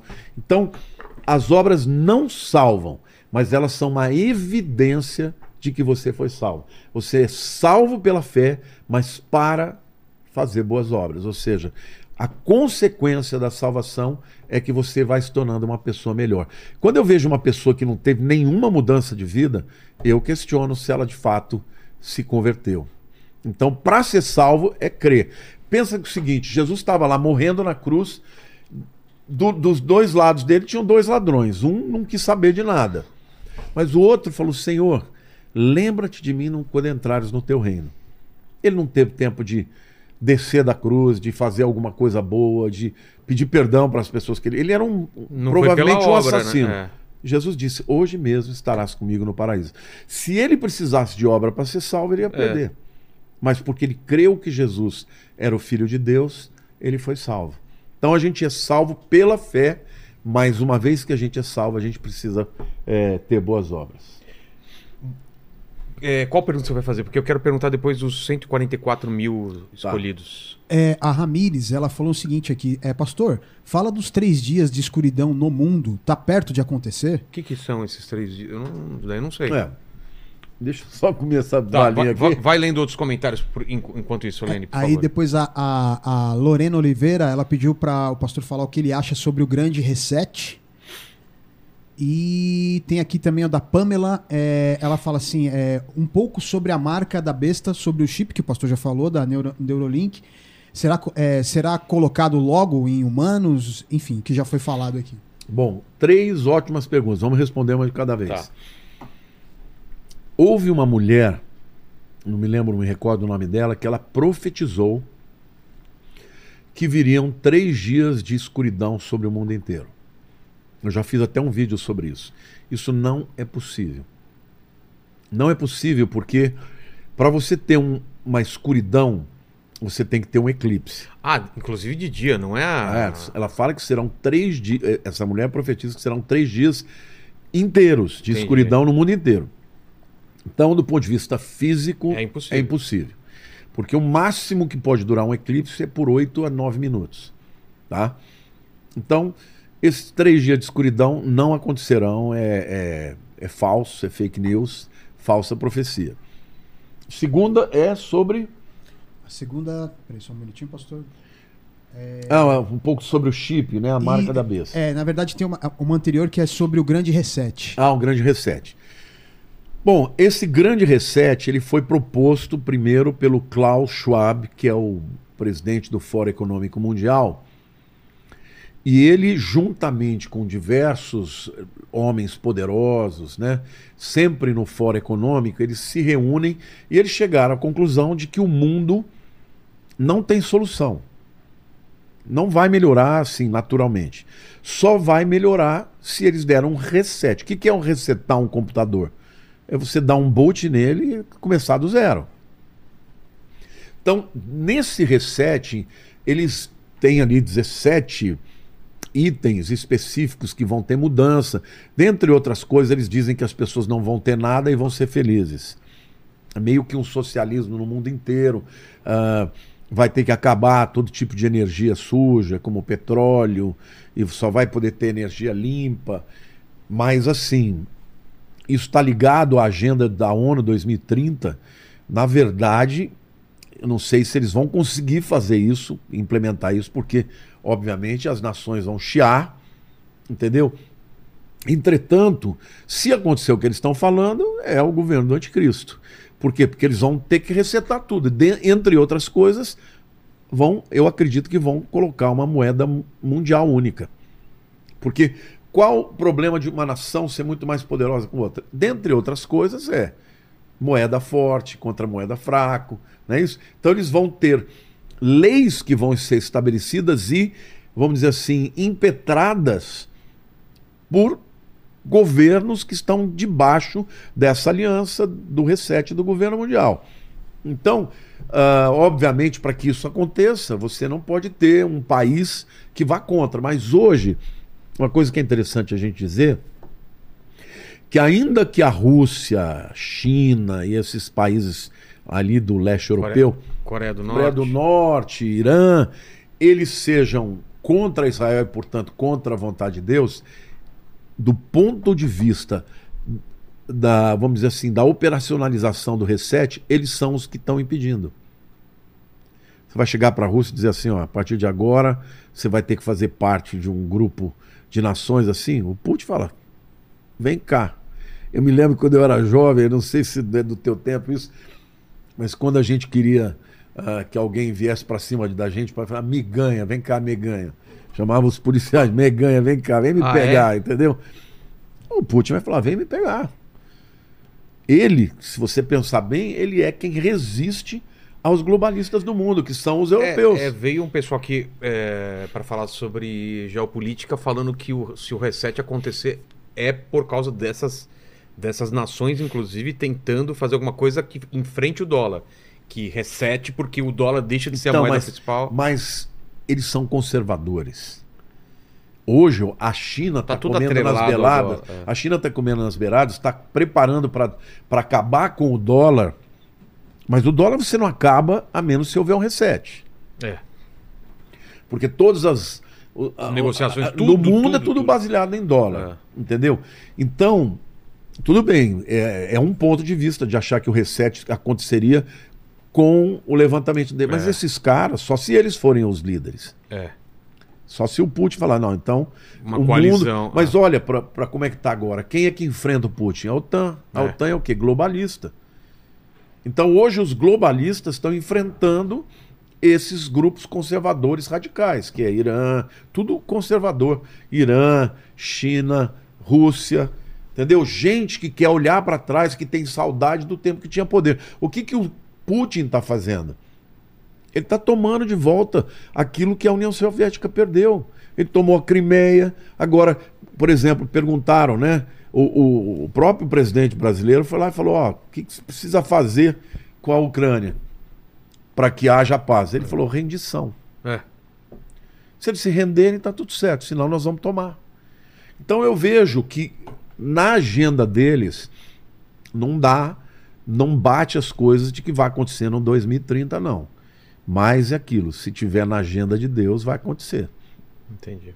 A terceira pergunta qual que era? Do a, chip. A terceira pergunta é do chip, é. O que, que era do chip? Deixa eu ler aqui de novo, só um minutinho. É... Ela fala aqui, ó. É, é, fala um pouco sobre a marca da besta, sobre o chip da Neuro, Neuralink, que, se, é, que será colocado logo, logo em humanos. Então, eu já falei aqui uma vez para você que eu acredito que a palavra marca no grego, haragma, ela significa uma marca que é feita com algum objeto que fere a pele. Então pode ser uma tatuagem, pode ser uma introdução de um chip, de alguma coisa. Então, na minha opinião, a marca da besta vai ser feito essa introdução subcutânea de um nanorobô, de, uma, de um chip. que vai ter inteligência artificial. Porque quando a gente fala de chip, a gente pensa só no, É. no lugar de armazenamento. Não, aquilo vai ser uma inteligência artificial Conectada. conectada à- nuvem. à nuvem. Então ele vai interpretar os seus sinais vitais, vai, né, interpretar tudo. E vai ser tanto na mão direita quanto na, Na testa. na testa. Então, o chip do, da Neuralink tem tudo a ver. Hoje pode ser só um chip, mas no futuro, os próximos. Mas não pode ser o celular, essa. Não, essa- não, não, não vai. Não é, vai- porque não tem nada a ver com marca. Porque eu vi aquela. aquela A, a Ana Beatriz falando. o que ela não entende, o que ela não conhece é o texto original. O texto original diz que vai marcar mesmo. Entendi. Vai, vai ferir, vamos dizer assim. O celular é a pré-marca. O celular é o que está te levando a depender de todos esses devices Entendi. e tal. Mas quando chegar a marca, ela vai estar dentro de você. Tanto na- no cérebro quanto na mão direita. né? E, a- e é interessante porque a palavra mão no hebraico, yad, não é só a palma da mão, vem até aqui, ó. Ah, é? É. Então Punho e um pedaço pode do ser, antebraço. pode ser no, aqui no punho, né? Entendi. Então, outros vêm aqui, né? Você já viu é, que às vezes já tem chips que você vai, ao invés de você passar o teu cartão, você passa no leitor ótico e passa a mão assim e, e lê e paga, faz o pagamento. Ah, é? É. Então, eu acredito que a marca seja essa. Agora, a marca da besta, o 666, é o www, que eu já te falei É, aqui uma vez, que eu internet. acredito que é a internet que vai ser o sistema que permitirá a introdução desse chip que vai garantir o controle do anticristo. Entendi. Tem mais alguma ou pode ser a minha lá do 144 mil? Pode, pode ser. Tem, é, Ma- Manda. Tem uma aqui do, do Milton Santos que ele fala assim: é, Pastor Lamartine, fala sobre as duas testemunhas que serão mortas em, pra- em praça pública. Serão dois profetas? O que, que é isso? Qual que é o contexto? É, no livro de Apocalipse, diz que na primeira metade da, da, da tribulação, durante três anos e meio, Só para colocar então na linha do tempo, tem o arrebatamento, a igreja. a igreja é levada e aí o anticristo fez aquele acordo e ele vai durante sete anos reinar. reinar, governar, Governar. governar esse mundo. Três anos e meio, uma suposta Uma paz, exato. E três anos e meio é pesado, caos. perseguição e morte a quem resistir, Nos certo? primeiros três anos e meio já vai ter uma intervenção de Deus, então vai ter terremoto, vai ter, vai ter eh, chuva de meteoro, mas o mundo estará, entre aspas, em paz. Tá. As pessoas estão Não vai ter guerra. adorando Uma grande guerra. Não, vai ter guerra. Ah, vai ter vai também? ter guerra. Vai E ter guerras. paz é o que então? Vai ter, porque é uma falsa paz. Na verdade, ele vai conseguir criar um sistema que vai diminuir muito, mas ainda vai ter. Não vai, ele não vai, ele não vai ser perfeito nos, nos seus objetivos, entendeu? Entendi. Quando você vê os primeiros selos que são abertos, o branco é o anticristo, o vermelho é guerra. O preto é fome e morte e pestes. São os quatro cavaleiros, né? E o 4 é o amarelo, mas na verdade é verde. Eu acredito que é o Islã. É, falam que é o, o, o pálido, né? Cavalo pálido, é, que né? é pale, né? No- É. Mas na verdade no. É a no- morte? O que, não, que é? ali no ali é ali é morte É mesmo. morte. É morte. Só que ah, no Você acha que original, significa o- no original a palavra é cloros. Que significa. Clorofila, é verde. Sei. É a é a Esverdeado, né? É verde. Cor da morte, né? Não, cloros é verde mesmo. Ah, verde, É verde. verde, verde. Então não existe cavalo verde. Então por que, que Deus falou verde? Eu entendo que pode ser o Islã. Porque se for ver, a cor do Islã é o verde. Dos minaretes, tudo O do- quanto é o vermelho bandeira. qual que é? Pega as bandeiras dos países islâmicos aí, veja aí. E o vermelho, o que, o que que é? O segundo cavalo é o, é o vermelho. É guerras. Tá. O terceiro é preto, é, é fome. É fome. O entendeu? primeiro branco é do E anticristo. pestes, é o anticristo. Ele vem com uma falsa paz. Entendi. Você conseguir colocar aí as, as bandeiras, pega as bandeiras dos países islâmicos, a maioria tem verde. Então, e você vai, por exemplo, em Israel você deve ter notado, foi na Turquia também, de noite todos aqueles minaretos têm cor verde. Então, é uma suposição. Ó, todas têm verde. Tem uma só lá que tem um azul e uma. É, tem umas que vermelho, É. ali, mas a maioria Tem Marrocos, né? Que não tem verde, porque o verde. Você me permite botar um remedinho de nariz aqui? Relaxa, relaxa, pode colocar. Fala, Helene. Ó, tem uma, uma outra. é, um comentário aqui do Mestre Simpatias. Ele falou o seguinte: Pastor, é, Deus tem me revelado o verdadeiro Gênesis. Por favor, ore por mim, pois é muita responsabilidade. Que Deus te abençoe. Realmente, estudar a palavra é uma grande responsabilidade, sobretudo ensinar a palavra, né? Para não ensinar errado. Que Deus te abençoe e continue estudando. Agora, voltando para a questão do, do, do cavalo, do cavalo Ah, é. verde, então eu creio que seja o Islã. Tá. Tudo isso está na primeira metade da tribulação. Mas vai ter paz. Eu creio que o governo dele vai ser na Europa. Vai ser hegemônico, provavelmente. Hegemônico, entendeu? As nações vão estar de quatro diante dele. A economia vai bem. Vai melhorar muito, porque vai ter uma. vai zerar tudo. Eles vão distribuir, entendeu? Mais equanimemente. Só que depois, na segunda metade, Agora- o pau vai comer, né? Agora, já, vi, já vimos em filme, em série. Será que vai ser aquilo lá mesmo? Tipo, a gente tá conversando e de repente some um, dois aqui Eu creio. e fica só as roupas? Só as roupas. Já pensou isso? Tô aqui, o. Lene, pá! As câmeras, as câmeras começam a não, não, não mexer, vai ver. O Lene foi arrebatado. É, eu creio. Tem muita gente que não O- acredita o Paquito, nisso. Tá? não, com certeza. É, o Paquito acho que não. Eu, Fica eu, aqui. eu vou com certeza. não, quem sabe o Paquito não chega. É, lá. às vezes, às vezes, às vezes surpreende, hein, cara? Assim, eu respeito quem não acredite, porque hoje em dia tem pessoas que não acreditam no que eles É. chamam de arrebatamento secreto. Exato. Acredito que a segunda vinda é uma coisa só. Só que, na minha opinião, você vê aquele dia com o Saião, né? Eu falei, qual a tua posição? Ele saiu que nem um sabão, né? Não quis responder. Ele não falou qual é a posição Não dele? falou. Ele, assim, na verdade, eu acabei sem saber qual que, que ele acredita A de verdade. qual que é? Que vai haver... Eu sou pré-milenista, pré-tribulacionista. Porque no livro, no- na, na carta de Paulo aos O Tessalonicenses, Rina também, né? Rina também. Da bola de, Rina também. de neve. no capítulo 4, ele fala do arrebatamento. Só que a igreja está subindo nos ares. Quando você pega Apocalipse 19, que está falando da vinda, a igreja está descendo com Jesus. Então, numa está subindo, na outra está descendo. São dois eventos diferentes. No primeiro, diz que é como ladrão. Na segunda, todo olho verá.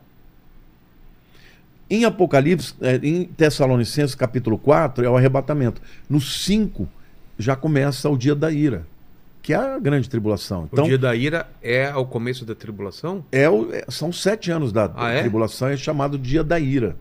Os sete anos é conhecido como o dia o da dia ira? da Lembra que eu te falei que no hebraico a palavra dia não representa necessariamente 24 horas, pode ser um período de Ah, Depois tempo. vamos falar isso, isso é interessante. É. Tá.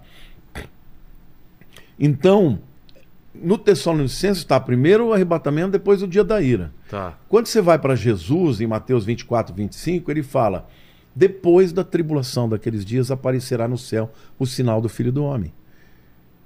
Porque a volta de Jesus ela tem duas etapas. A primeira é no ar para os crentes. Ninguém vai ver. A segunda é descendo para a terra e o mundo inteiro vai ver. Então, uma igreja sobe, o outro Jesus desce com a igreja. Certo. Um é invisível, o outro é visível. Um é antes do dia da ira, o outro é depois des- da tribulação daqueles dias, se verá o sinal no- do Filho do Homem.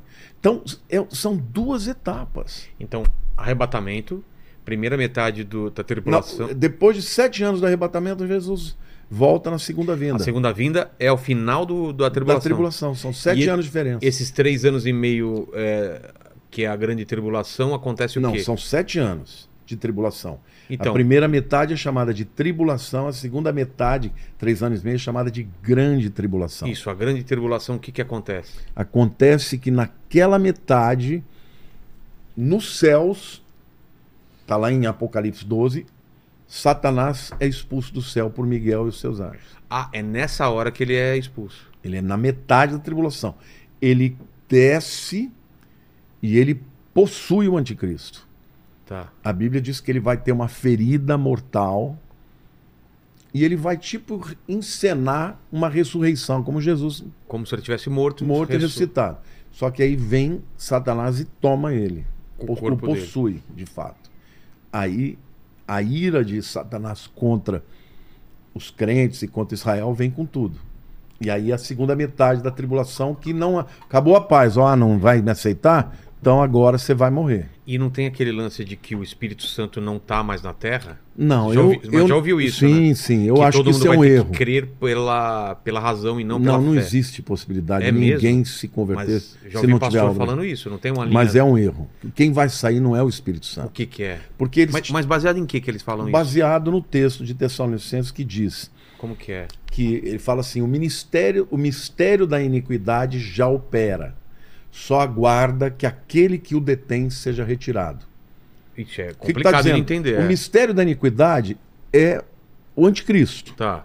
Né? Iniquidade no grego é anomos, anomia, o cara que não, não recebe nem, não aceita nenhuma lei.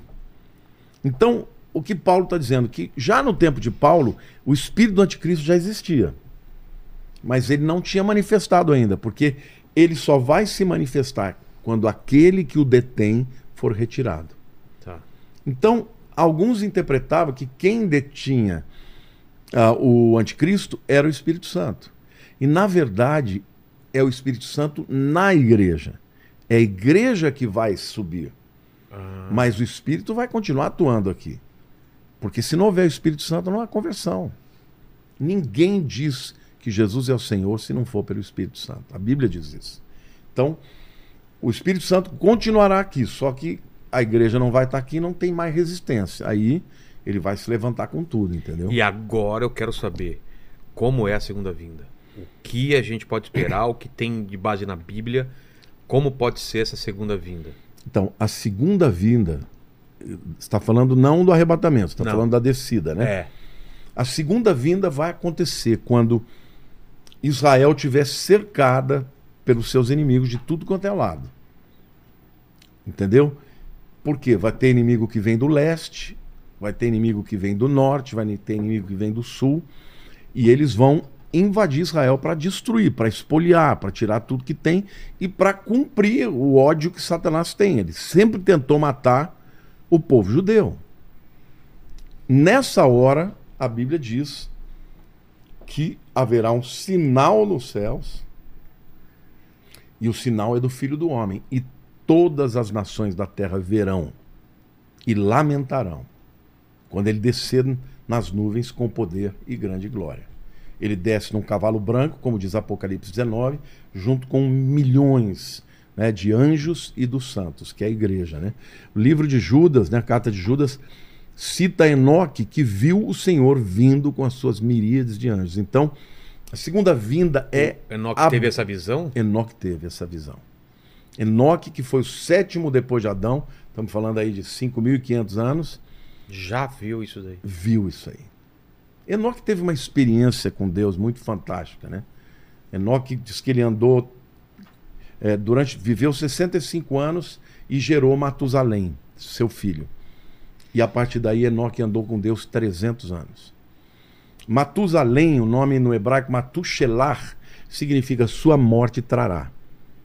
E no, ante, no ano que o Matusalém morreu, veio o dilúvio. Então, o que, que aconteceu com o que ele deu uma guinada na vida dele?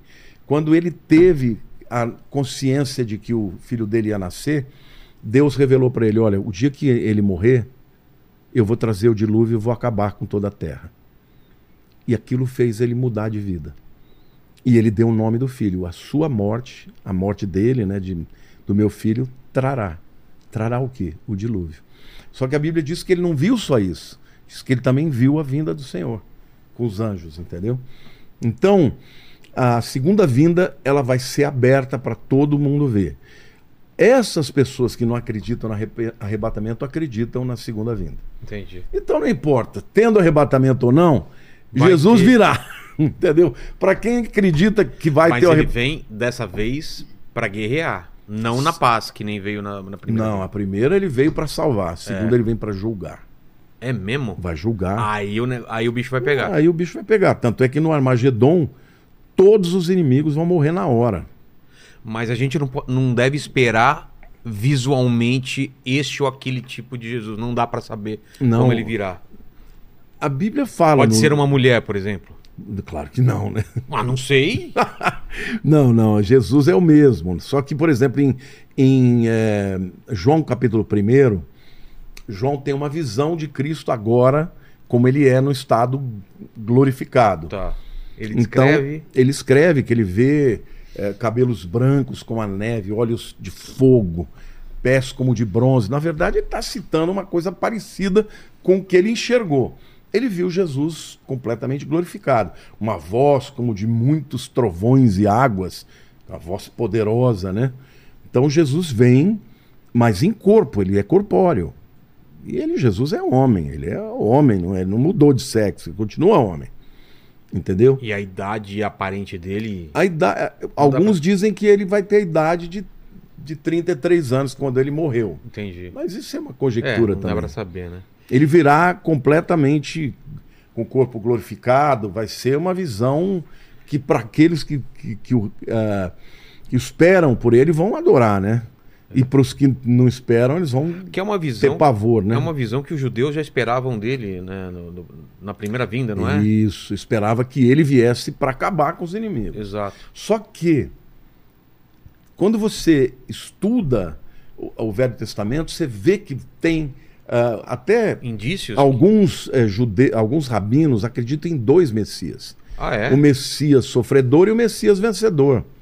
O Messias Ben Yosef, filho de José, que ia sofrer, e o Ben David, filho de Davi, que vai reinar. Mas por que, que naquela época o pessoal não, que não acreditava nele não acreditou pelo fato dele ser Porque eles queriam, eles queriam que ele acabasse com os romanos. Mas não pela profecia anterior. Mas então, eles não tinham entendido, porque, por exemplo, quando fala, Jesus fala né, sobre si mesmo, né, que ele viria para trazer o ano aceitável e o dia da vingança, fica claro que são duas etapas.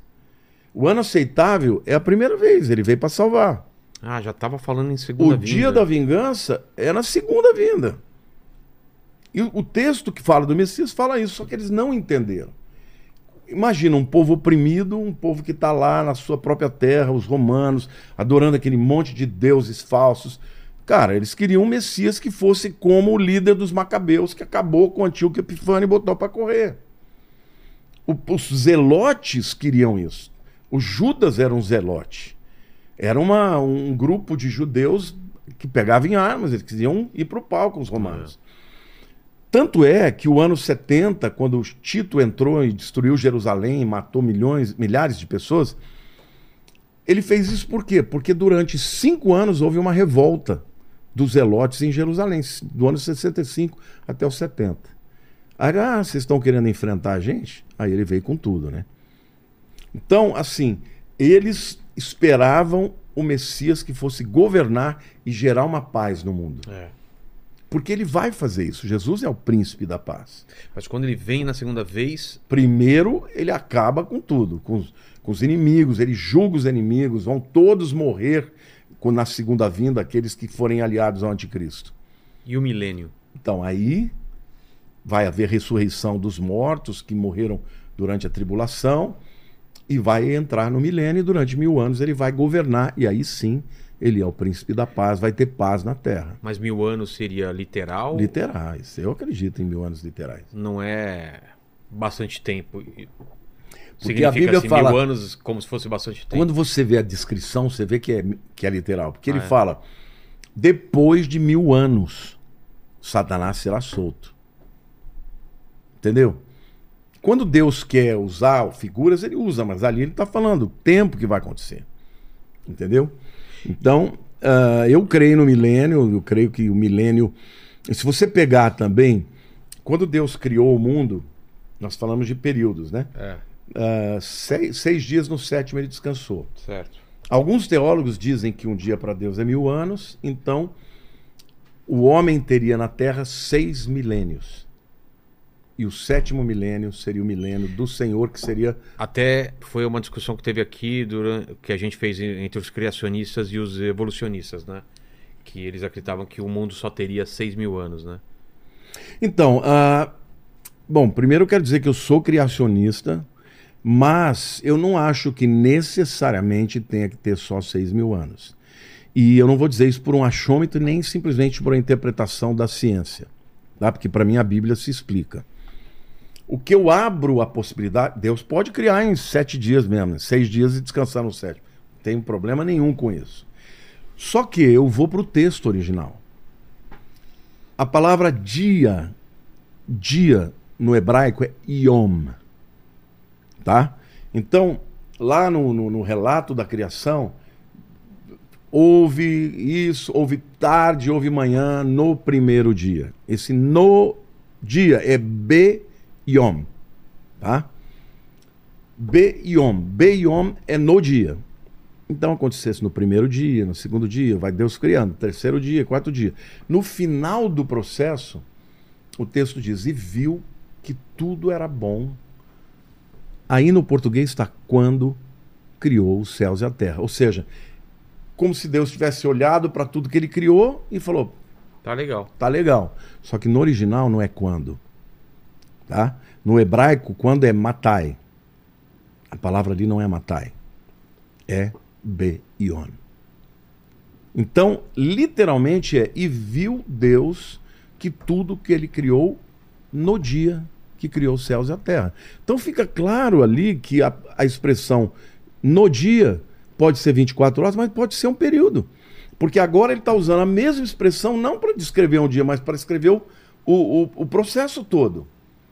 Então, majoritariamente, a expressão no dia é para 24 horas. Mas ela pode, no próprio texto que está falando, ser um período de tempo maior. Então, assim, eu sou criacionista, porque eu acho que Deus que criou, mas eu não acho que necessariamente que tem que ter sete, seis mil anos. Pode ter mais.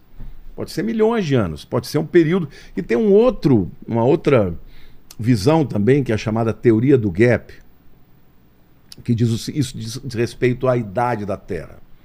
Porque os métodos de datação, né, por exemplo, ah, o carbono 14 ele é, é usado só para seres vivos, né, para seres orgânicos.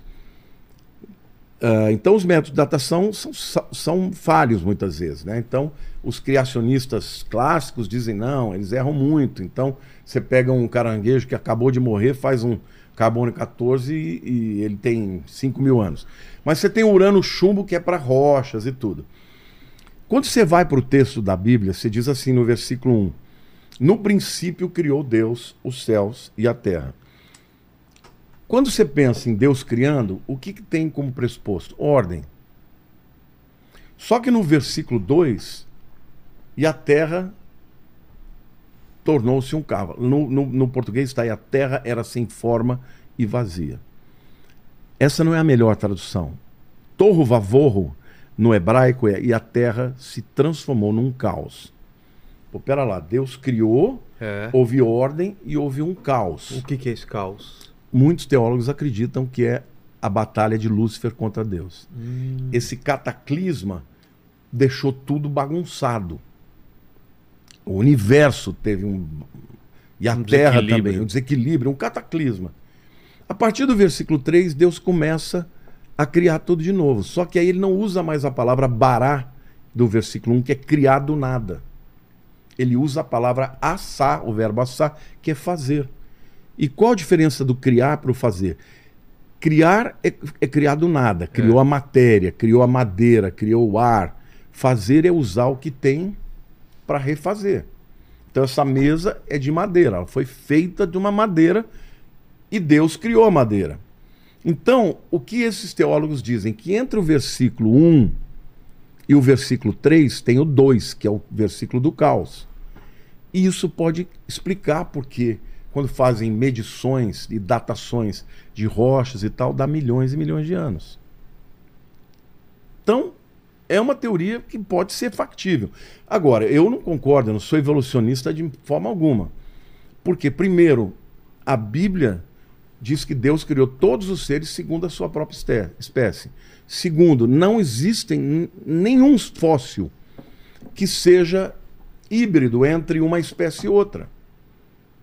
Se a evolução de espécies era natural que houvesse, entendeu, seres que estivessem entre uma espécie e outra, não é? Você está evoluindo, então tem um aqui, tem um aqui e tem alguns que estão no meio. Aí alguns vão dizer, não, os, os neo-darwinistas vão dizer, não, mas é que a evolução aconteceu por causa de, de radiação, de. Então agora não existe mais. Tudo bem, mas onde é que está o fóssil? que seja híbrido? Não existe. Nunca acharam. Toda vez que pega um fóssil, ou ele é réptil, ou ele é peixe, ou ele é ave, É, teve ele essa é mamífero. discussão aqui, o Pirula. Assista uma parte que ele fala sobre isso aí, que eu não tenho conhecimento. Não, não tem. Sabe por que, Mas já que viu a tem? justificativa deles, Já. né? É. A verdade é que chama teoria da evolução. Uma teoria é porque a ciência não comprovou. Existem muitos cientistas ateus que dizem que a evolução é só uma teoria. Ele pode ter usado os argumentos, eu nem vi, mas eu até vou ouvir. Tá. Mas o fato é que as revistas de ciência continuam chamando de teoria da evolução. Então, na minha opinião, eu acredito na evolução dentro da espécie. Seleção natural, você ter, obviamente, eh, você separa uma determinada espécie, O animal que é mais adaptado passa os genes para passa frente. os genes para frente, aí vai aumentando a cabeça ou o pescoço, mas não há uma mudança de, eh, de espécie, Uma coisa radical. uma coisa radical. E deveria ter. Se você, tiver, se encontrar um fóssil. Então a gente não viria do macaco. Você não acredita? Não, nisso? não, nem hoje a ciência diz isso. Tá. Eles acreditam que os seres, nem os evolucionistas, eles acreditam que tanto o macaco quanto o homem vieram de um outro ancestral em Em comum. comum, né? Mas não existe uma prova, por isso que é uma teoria.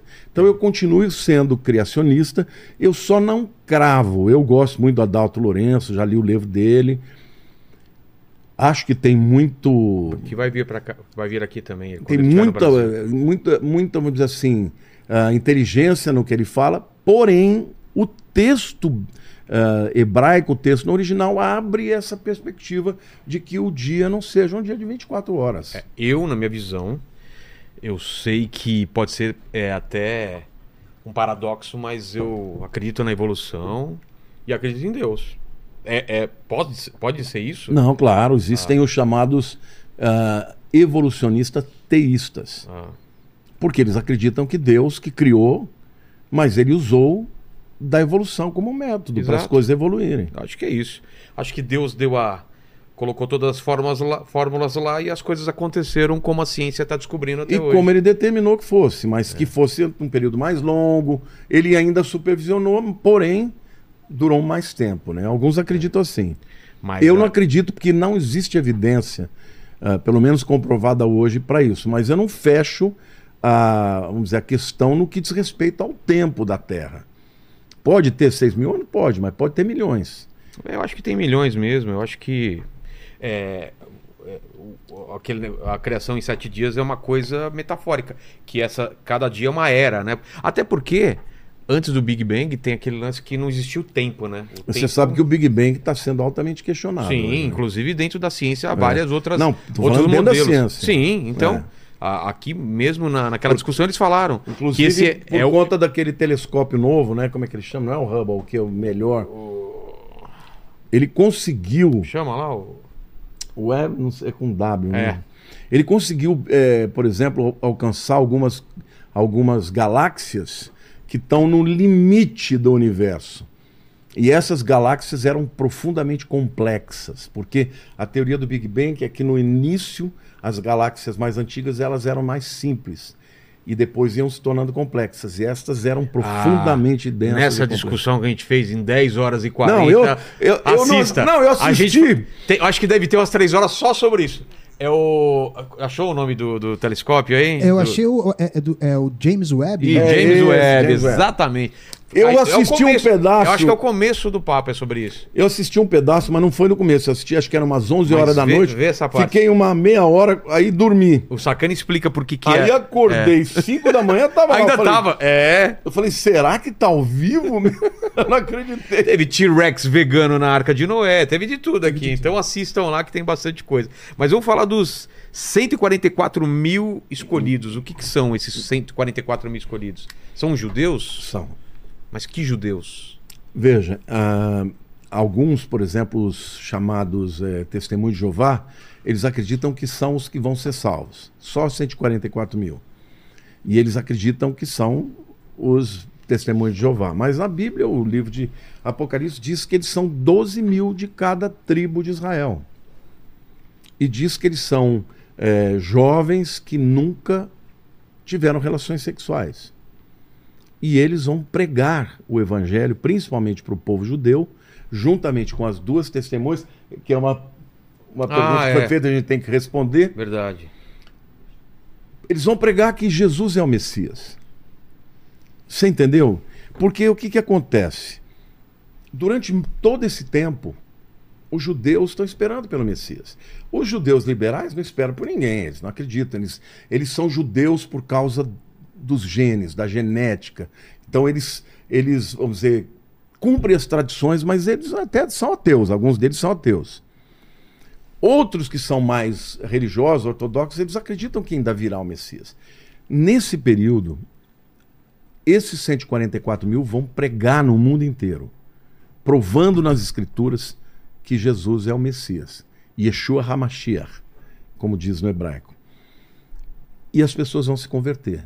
E além deles, terão dois profetas, chamados de duas testemunhas, que vão pregar nesses três anos e meio, vão ter poderes sobrenaturais. A Bíblia diz que eles vão mandar fechar o céu para não chover durante três anos e meio. Muita gente pergunta quem são as duas testemunhas. Então, uma delas todo mundo não tem dúvida, que é Elias. Porque os próprios judeus esperam que Eliarro, que é Elias, o nome de, né, que ele virá para anunciar a vinda do Messias. A Bíblia fala sobre isso. Então os judeus na Páscoa eles deixam uma cadeira vazia, que vai que o Eliarro vem. Ah, é? É. É bonita essa Que tradição. legal isso. Então, um é o Elias. Elias nunca morreu. Não passou pela experiência da morte? Não passou pela experiência da morte. O segundo que nunca morreu é Enoque. É. Então, alguns dizem que as duas testemunhas são Elias e Enoque. Mas há aqueles que acreditam que não são Elias e Enoque, que são Elias e Moisés. Por quê que Moisés tem um grande, uma grande vantagem em relação a Enoque? Porque quem apareceu diante de Jesus no Monte da Transfiguração foi Elias e Enoque. Desculpe, Elias e Moisés. E os sinais que são performados pelas duas testemunhas são os sinais que tanto Elias quanto Moisés fizeram. Por exemplo, diz que ele vai transformar água em sangue. Quem transformou água em sangue? Moisés. Ah, sim. Quem fez cair fogo do céu? Elias. E Moisés também. Então, quem são as duas testemunhas? Eu creio que é Moisés e Elias. Mas Tem essas duas Elias está certeza, Moisés ou Enoque. Vamos, vamos dizer assim. A Bíblia diz que ninguém chega diante desses caras para fazer nada contra eles.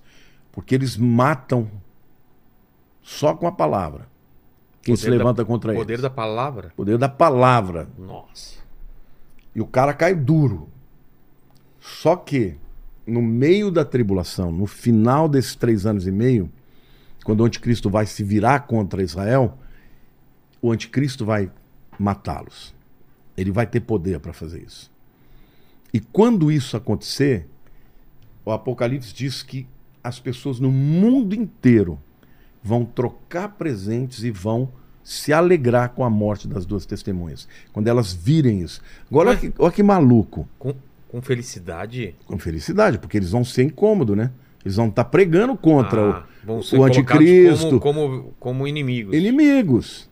E vão estar pregando contra eles, dizendo, ó, se arrependam, porque está vindo o tempo do juízo. Agora, como é que o mundo inteiro vai ver isso? Se não existisse internet, se não existisse É. televisão. Aí diz que as Vai pessoas ser vão transmitido online. online, real mundo. time, e as pessoas vão Nossa. trocar presentes. Mas depois de três dias, a Bíblia diz que eles voltam à vida e são levados para Deus. Aí eles vão ficar desesperados. Então, essas duas testemunhas. Agora, imagina se o povo de Israel reconhecer Elias e Moisés, são os dois maiores profetas que eles respeitam. É Yeshua? É. Uau! Eu me rendo. Entendi. Entendeu? E a Bíblia diz que quando Jesus vier, Israel inteiro, aqueles que não morreram na perseguição, vão se converter. E o livro de Romanos fala isso. Romanos 9 a 11. A gente tem alguns judeus messiânicos hoje em dia, né? Sim. Que seriam esses que já se converteram ao cristianismo, é isso? Só que esses já fazem parte da igreja. Ah, tá. Não são da igreja de Cristo. Entendi. Não, continuam judeus. Continuam judeus.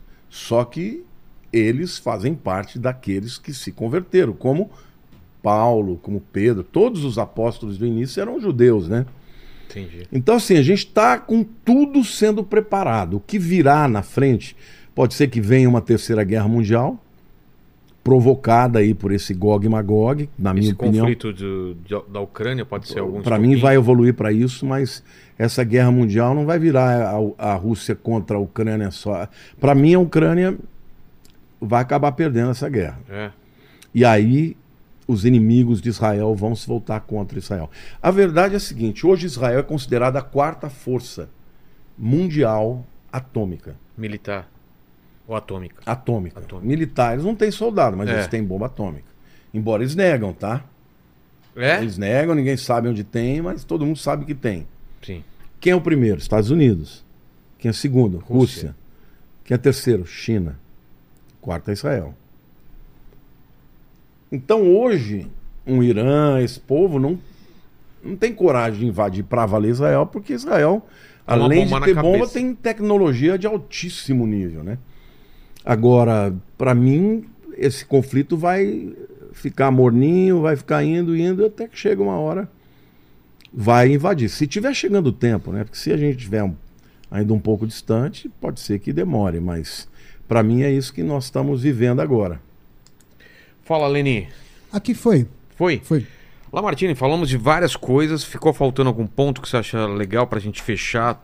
É, a gente falou sobre várias coisas. Então, eu acho que faltou alguma coisa sobre sobre guerra espiritual que a gente não falou do- de alguns sinais que podem indicar que a pessoa está sofrendo um ataque ou está em guerra espiritual. fantástico. Vamos lá. Não, antes de mais nada, eu queria agradecer Poxa, mais uma vez um aqui. A gente fica eu preocup- tava olhando o horário aqui, deu três horas. É, a já. gente fica preocupado. Será que vai ter papo, né? A gente já falou tanto. Sempre tem papo. Então, já fico mais tranquilo que a gente conseguiu achar assuntos interessantes aí pra conversar. Olha, existem alguns sinais muito claros de, de, de batalha espiritual.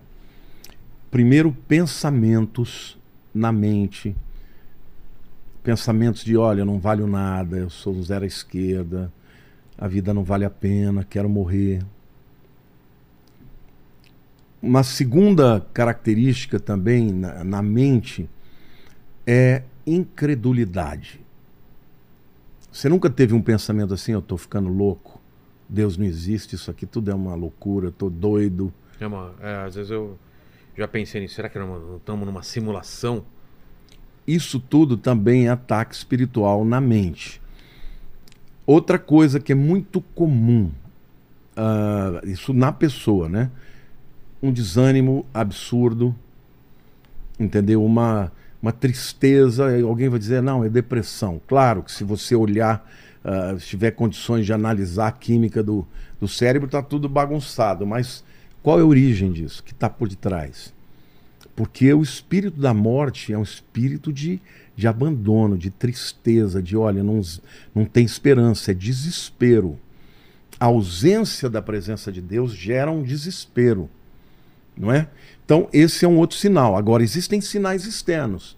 Quando, por exemplo, você começa a ver tudo dar errado, quebra aqui, quebra ali, parece que tem uma zica, né? Que tem uma hora que tudo começa a dar errado, quebra o carro, quebra o computador, quebra a geladeira, bate o carro, é roubado duas, três vezes. Quando uma coisa começa a ter a passar dos limites, é hora de você parar e orar, buscar ajuda, pedir oração, porque pode ser uma batalha espiritual muito grande. Agora, sem dúvida alguma, tentação para te levar para longe de Deus é uma batalha espiritual, porque um dos nomes do diabo é o tentador. Então, se você está passando por uma, por uma temporada de muita tentação na sua vida, tentação de alguma coisa que você não sabe que não deve fazer e tem vontade de fazer, cara, busque a Deus, porque Ele é o tentador. E a, e a Bíblia diz né, que ah, a tentação, né, uma vez consumada, gera a morte. A concupiscência né, te leva a isso. Então, tentação todo mundo tem, Mas tem momentos que você percebe que o inimigo está se levantando. Pra... Qual o objetivo dele? Roubar, matar, destruir, acabar com o teu casamento, acabar com a tua família, acabar com, com a tua, com o propósito de Deus na tua vida. Então, a, a minha sugestão é quando tiver assim, procure alguém que você confie, um amigo, um pastor, peça oração, porque sozinho é mais difícil. E Satanás ele tenta, ele tentou, por exemplo, quando os discípulos estavam ali, a Bíblia diz que quando Jesus pediu para eles orarem, eles não resistiram. Ah, Porque o peso espiritual que estava sobre eles era tão forte que eles dormiram. E Jesus falou: vocês não puderam resistir nem uma hora. E depois ele diz: na verdade, o espírito está pronto, mas a carne é fraca. Então foi resultado de uma opressão maligna. Então, olha, quando você não consegue orar, quando você vai orar e, e sente aquele peso, Cansaço, sono. sono, sono. é, Por que, que tem gente que toda vez que vai orar tem vontade de dormir? Até gente que tem insônia. Começa a orar, dorme. Tem gente que dorme. Por quê? Tá debaixo de opressão. Então, busca ajuda. Né? Quero aproveitar e chamar todo mundo que está aqui. Amanhã eu estarei 5 e meia da manhã orando com vocês nessa campanha de jejum. Não estaria às 5 e meia da manhã, porque esse horário é muito cedo, mas eu posso ver depois como alguém que também não consegue Sim, eu cedo. quero até dizer que está gravado. Tá né? gravado, pode ver umas 10 horas da manhã. Sim, mas eu vou estar às 5 e meia Tá, ao vivo. Ao- não ao vivo, Ah, não? o vídeo é gravado, Ah, porque tá. tem, tem edição e tal, mas eu vou estar lá na frente do celular orando junto, Entendi. Entendeu? Me ouvindo e orando junto com as pessoas, talvez ali respondendo alguma coisa, né? Da- das perguntas que forem colocadas. E, mas façam essa semana de, de oração e jejum comigo. Domingo à noite, às 21 horas, eu estarei numa live, aí sim, uma live, Vou- terminando. Vou fazer atrasado, mas vou fazer, pastor. Faça, querido. E a última pergunta que eu queria fazer, eu acho que a gente não falou nas outras lives, é como que os demônios entram nas pessoas? Sendo que as pessoas, na teoria, são imagem e semelhança de Deus. Como que Deus permite e como eles entram? Outra pergunta maravilhosa. Muita gente deve ter essa Eles dúvida. só né? entram por legalidade. Legalidade. Legalidade. A, a Bíblia diz assim: Irai-vos e não pequeis. Não se ponha o sol sobre a vossa ira, nem deis lugar ao diabo. A palavra lugar ali é topos, de topografia, lugar físico. Tá. Deus é amor, não é? É. Quando você ama, você aumenta a presença. Não aumenta a presença de Deus, porque Ele está 100% na gente. Mas você dá espaço para a pessoa de Deus. Quando você odeia, quando você ira, olha, Olha, aqui, ó. batalha aqui, ó. É batalha já. Mais água aqui, pastor. Quando você dá lugar ao ódio, à ira, o apóstolo está dizendo: não se põe o sol sobre a vossa ira, ou seja, não vai dormir irado. Irai-vos e não pequeis, não se põe o sol sobre a vossa ira e nem deis lugar ao diabo. Você dá lugar ao diabo na sua mente quando você abre brechas e age em direção a coisas que são pecaminosas. Então, se você começar a dar vazão para pecados sexuais, Brecha. brecha, ele vai entrar. É como se fosse uma armadura que você deixou de tapar uns buracos. Se você, por exemplo, usa droga, Outra brecha. você sabia que a palavra droga. Gente, nós estamos É. falando de, de Olha batalha espiritual. Eu, eu sou um cara que a minha voz nunca acaba. E fala bastante Bast- em, em, em- culto, em tudo mais. Nada que- acaba. Eu tô falando de É. batalha espiritual. Eu tô falando, é, não é brincadeira. Tava achando estranho não ter Tá começado. vendo? Por- Porque é uma coisa interessante e importante que vai falar. Então. Olha aqui. Quando você abre uma brecha e comete algum pecado, você abre um espaço e um lugar físico. A palavra drogas, aliás, a palavra feitiçaria no Novo Testamento é farmaqueia, é drogas. Porque os antigos, os feiticeiros, quando eles faziam as poções, eles usavam drogas. Então, quando Pra o cara alterar o estado. o estado mental. Exato. Só que abria brechas para os demônios. Então, eu não tenho dúvida que uma, um demônio não pode entrar numa pessoa se ele não der brecha, se ele não abrir portas. Como é que você fecha a porta?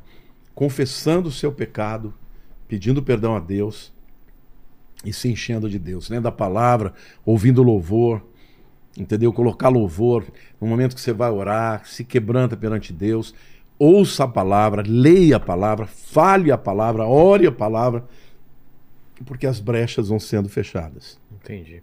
Pastor, obrigado demais. Obrigado, Lene. Valeu. É contigo aí, Lene. É isso aí, galera. Muito obrigado por, por terem assistido a nossa live aqui, né? Vou pedir para você se inscrever no canal, se tornar membro, dar like no vídeo e ativar o sininho para receber as notificações. E usar É, nosso cupom, né? Olha aqui, ó, falar da Insider. Exato. Nossa camiseta aqui. O pastor já ganhou uma camiseta lindona da Insider que não amassa, se tira direto da gaveta, já pode usar. Exatamente. é. E tem o nosso cupom de 12%. 12%, inteligência 12. Usa lá. Entendeu? Vai Muito usar, bom. pastor? Como é Depois que me chama? fala. Mas que número que você me deu? Eu, ixi, agora eu não sei. O pessoal aqui. que- Eu acho que foi a G, né? A GG, eu acho que foi. é Mas, GG. Gegenta. G minha. G é sua, né? É, então G foi a minha. GG. Se não entrar em mim, eu dou pro meu genro, que é fortinho, mas Boa, é magro. mas o pessoal normalmente acerta, viu? Pro, pro Sacani deram um 7G. 7G. Ô, Foi? louco, Foi. ele é muito grande. É, 7G.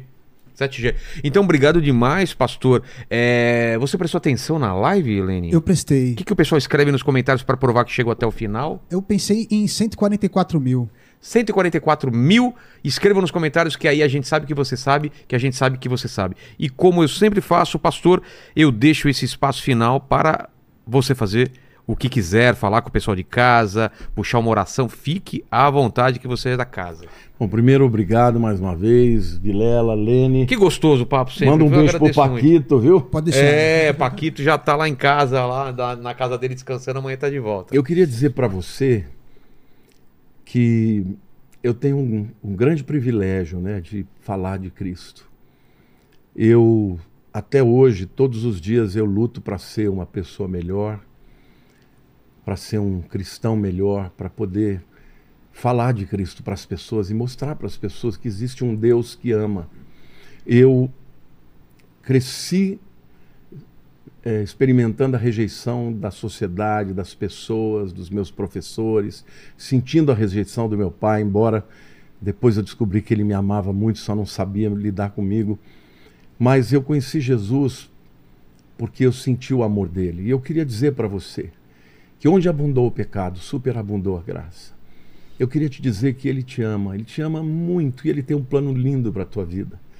Eu queria te dizer que vale a pena você se render a Ele, dizer: Senhor, me ajuda, deixa eu te conhecer melhor. A Bíblia diz que se você invocar o Senhor de todo o teu coração, Ele vai vir até você. Eu me lembro daquele dia que eu me entreguei, que eu falei: Deus, se o Senhor tem perdão para mim, esse camarada que já fez tanta coisa errada, eu quero que o Senhor mude a minha vida. E Ele mudou a minha vida. E até hoje ele muda a minha vida cada dia, cada mudou meu caráter, mudou meu temperamento. É claro que eu ainda tenho muitas coisas para melhorar, mas eu sinto que ele me ama e eu quero dizer que ele te ama e te ama desde a eternidade. Então entrega a tua vida para ele. Se você entregar a tua vida para ele, o que pior que pode acontecer na vida é a morte. Mas a morte para quem conhece a Jesus não é o fim, mas é o início de tudo. Então que Deus te abençoe e que eu vou orar para que nessa noite você possa ser visitado pelo Senhor e que você possa se entregar para Ele, entregar os seus medos, suas ansiedades e tudo aquilo que te assola. Beijo no teu coração, Deus te abençoe. Amém. Obrigado, pastor, mais uma vez. Valeu, querido. Obrigado demais. Obrigado você que esteve aí, que seja abençoado, que sua vida seja melhor nesse ano. É, eu sei que você está aí passando por dificuldades como todo mundo. Não é um mundo fácil, é um mundo áspero, né? É um mundo difícil, mas a gente tem ferramentas para melhorar e, e aquilo que o pastor falou aqui, né? Você amar as outras pessoas, ter gratidão, comprovadamente ajudam a melhorar tu- o teu físico, a tua mente. Então, libere perdão, mental, né? libere perdão, libe- é, peça perdão para uma pessoa que, que, que você pode estar certo, não interessa. Vá lá e peça perdão. Você não, você não perde nada em fazer isso. Seja, seja como o mais próximo do que Jesus foi, do que é possível, né? E, e perdoar não significa que você precisa conviver com a pessoa.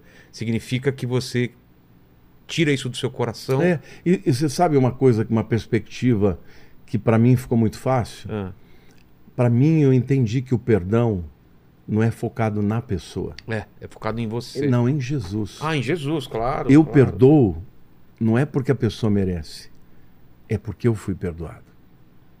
É porque eu recebi o perdão dele, então eu perdoo. Só por causa disso. Porque você- tem gente que não merece o nosso perdão. Sim. Uma pessoa que matou, como é que você perdoa uma É. pessoa que matou alguém que você ama? Esse perdão é um perdão que você não vai sentir, que você não é por causa de sentimentos. É porque você sabe que você peca contra Deus e que Deus ama aquela pessoa a despeito do que ela fez. Então, não é uma coisa natural, é sobrenatural. Começa de pequenininho, né? É. Mas tem pessoa que chega nesse nível aí Exato. maravilhoso. E o perdão te liberta, né? É. Liberta quem libera o perdão, mais do que quem recebe. Total. Ô, Paquito, onde você estiver, eu te perdoo. Tá bom? Até mais. Fiquem com Deus. Beijo no cotovelo e tchau. Coitado do Paquito.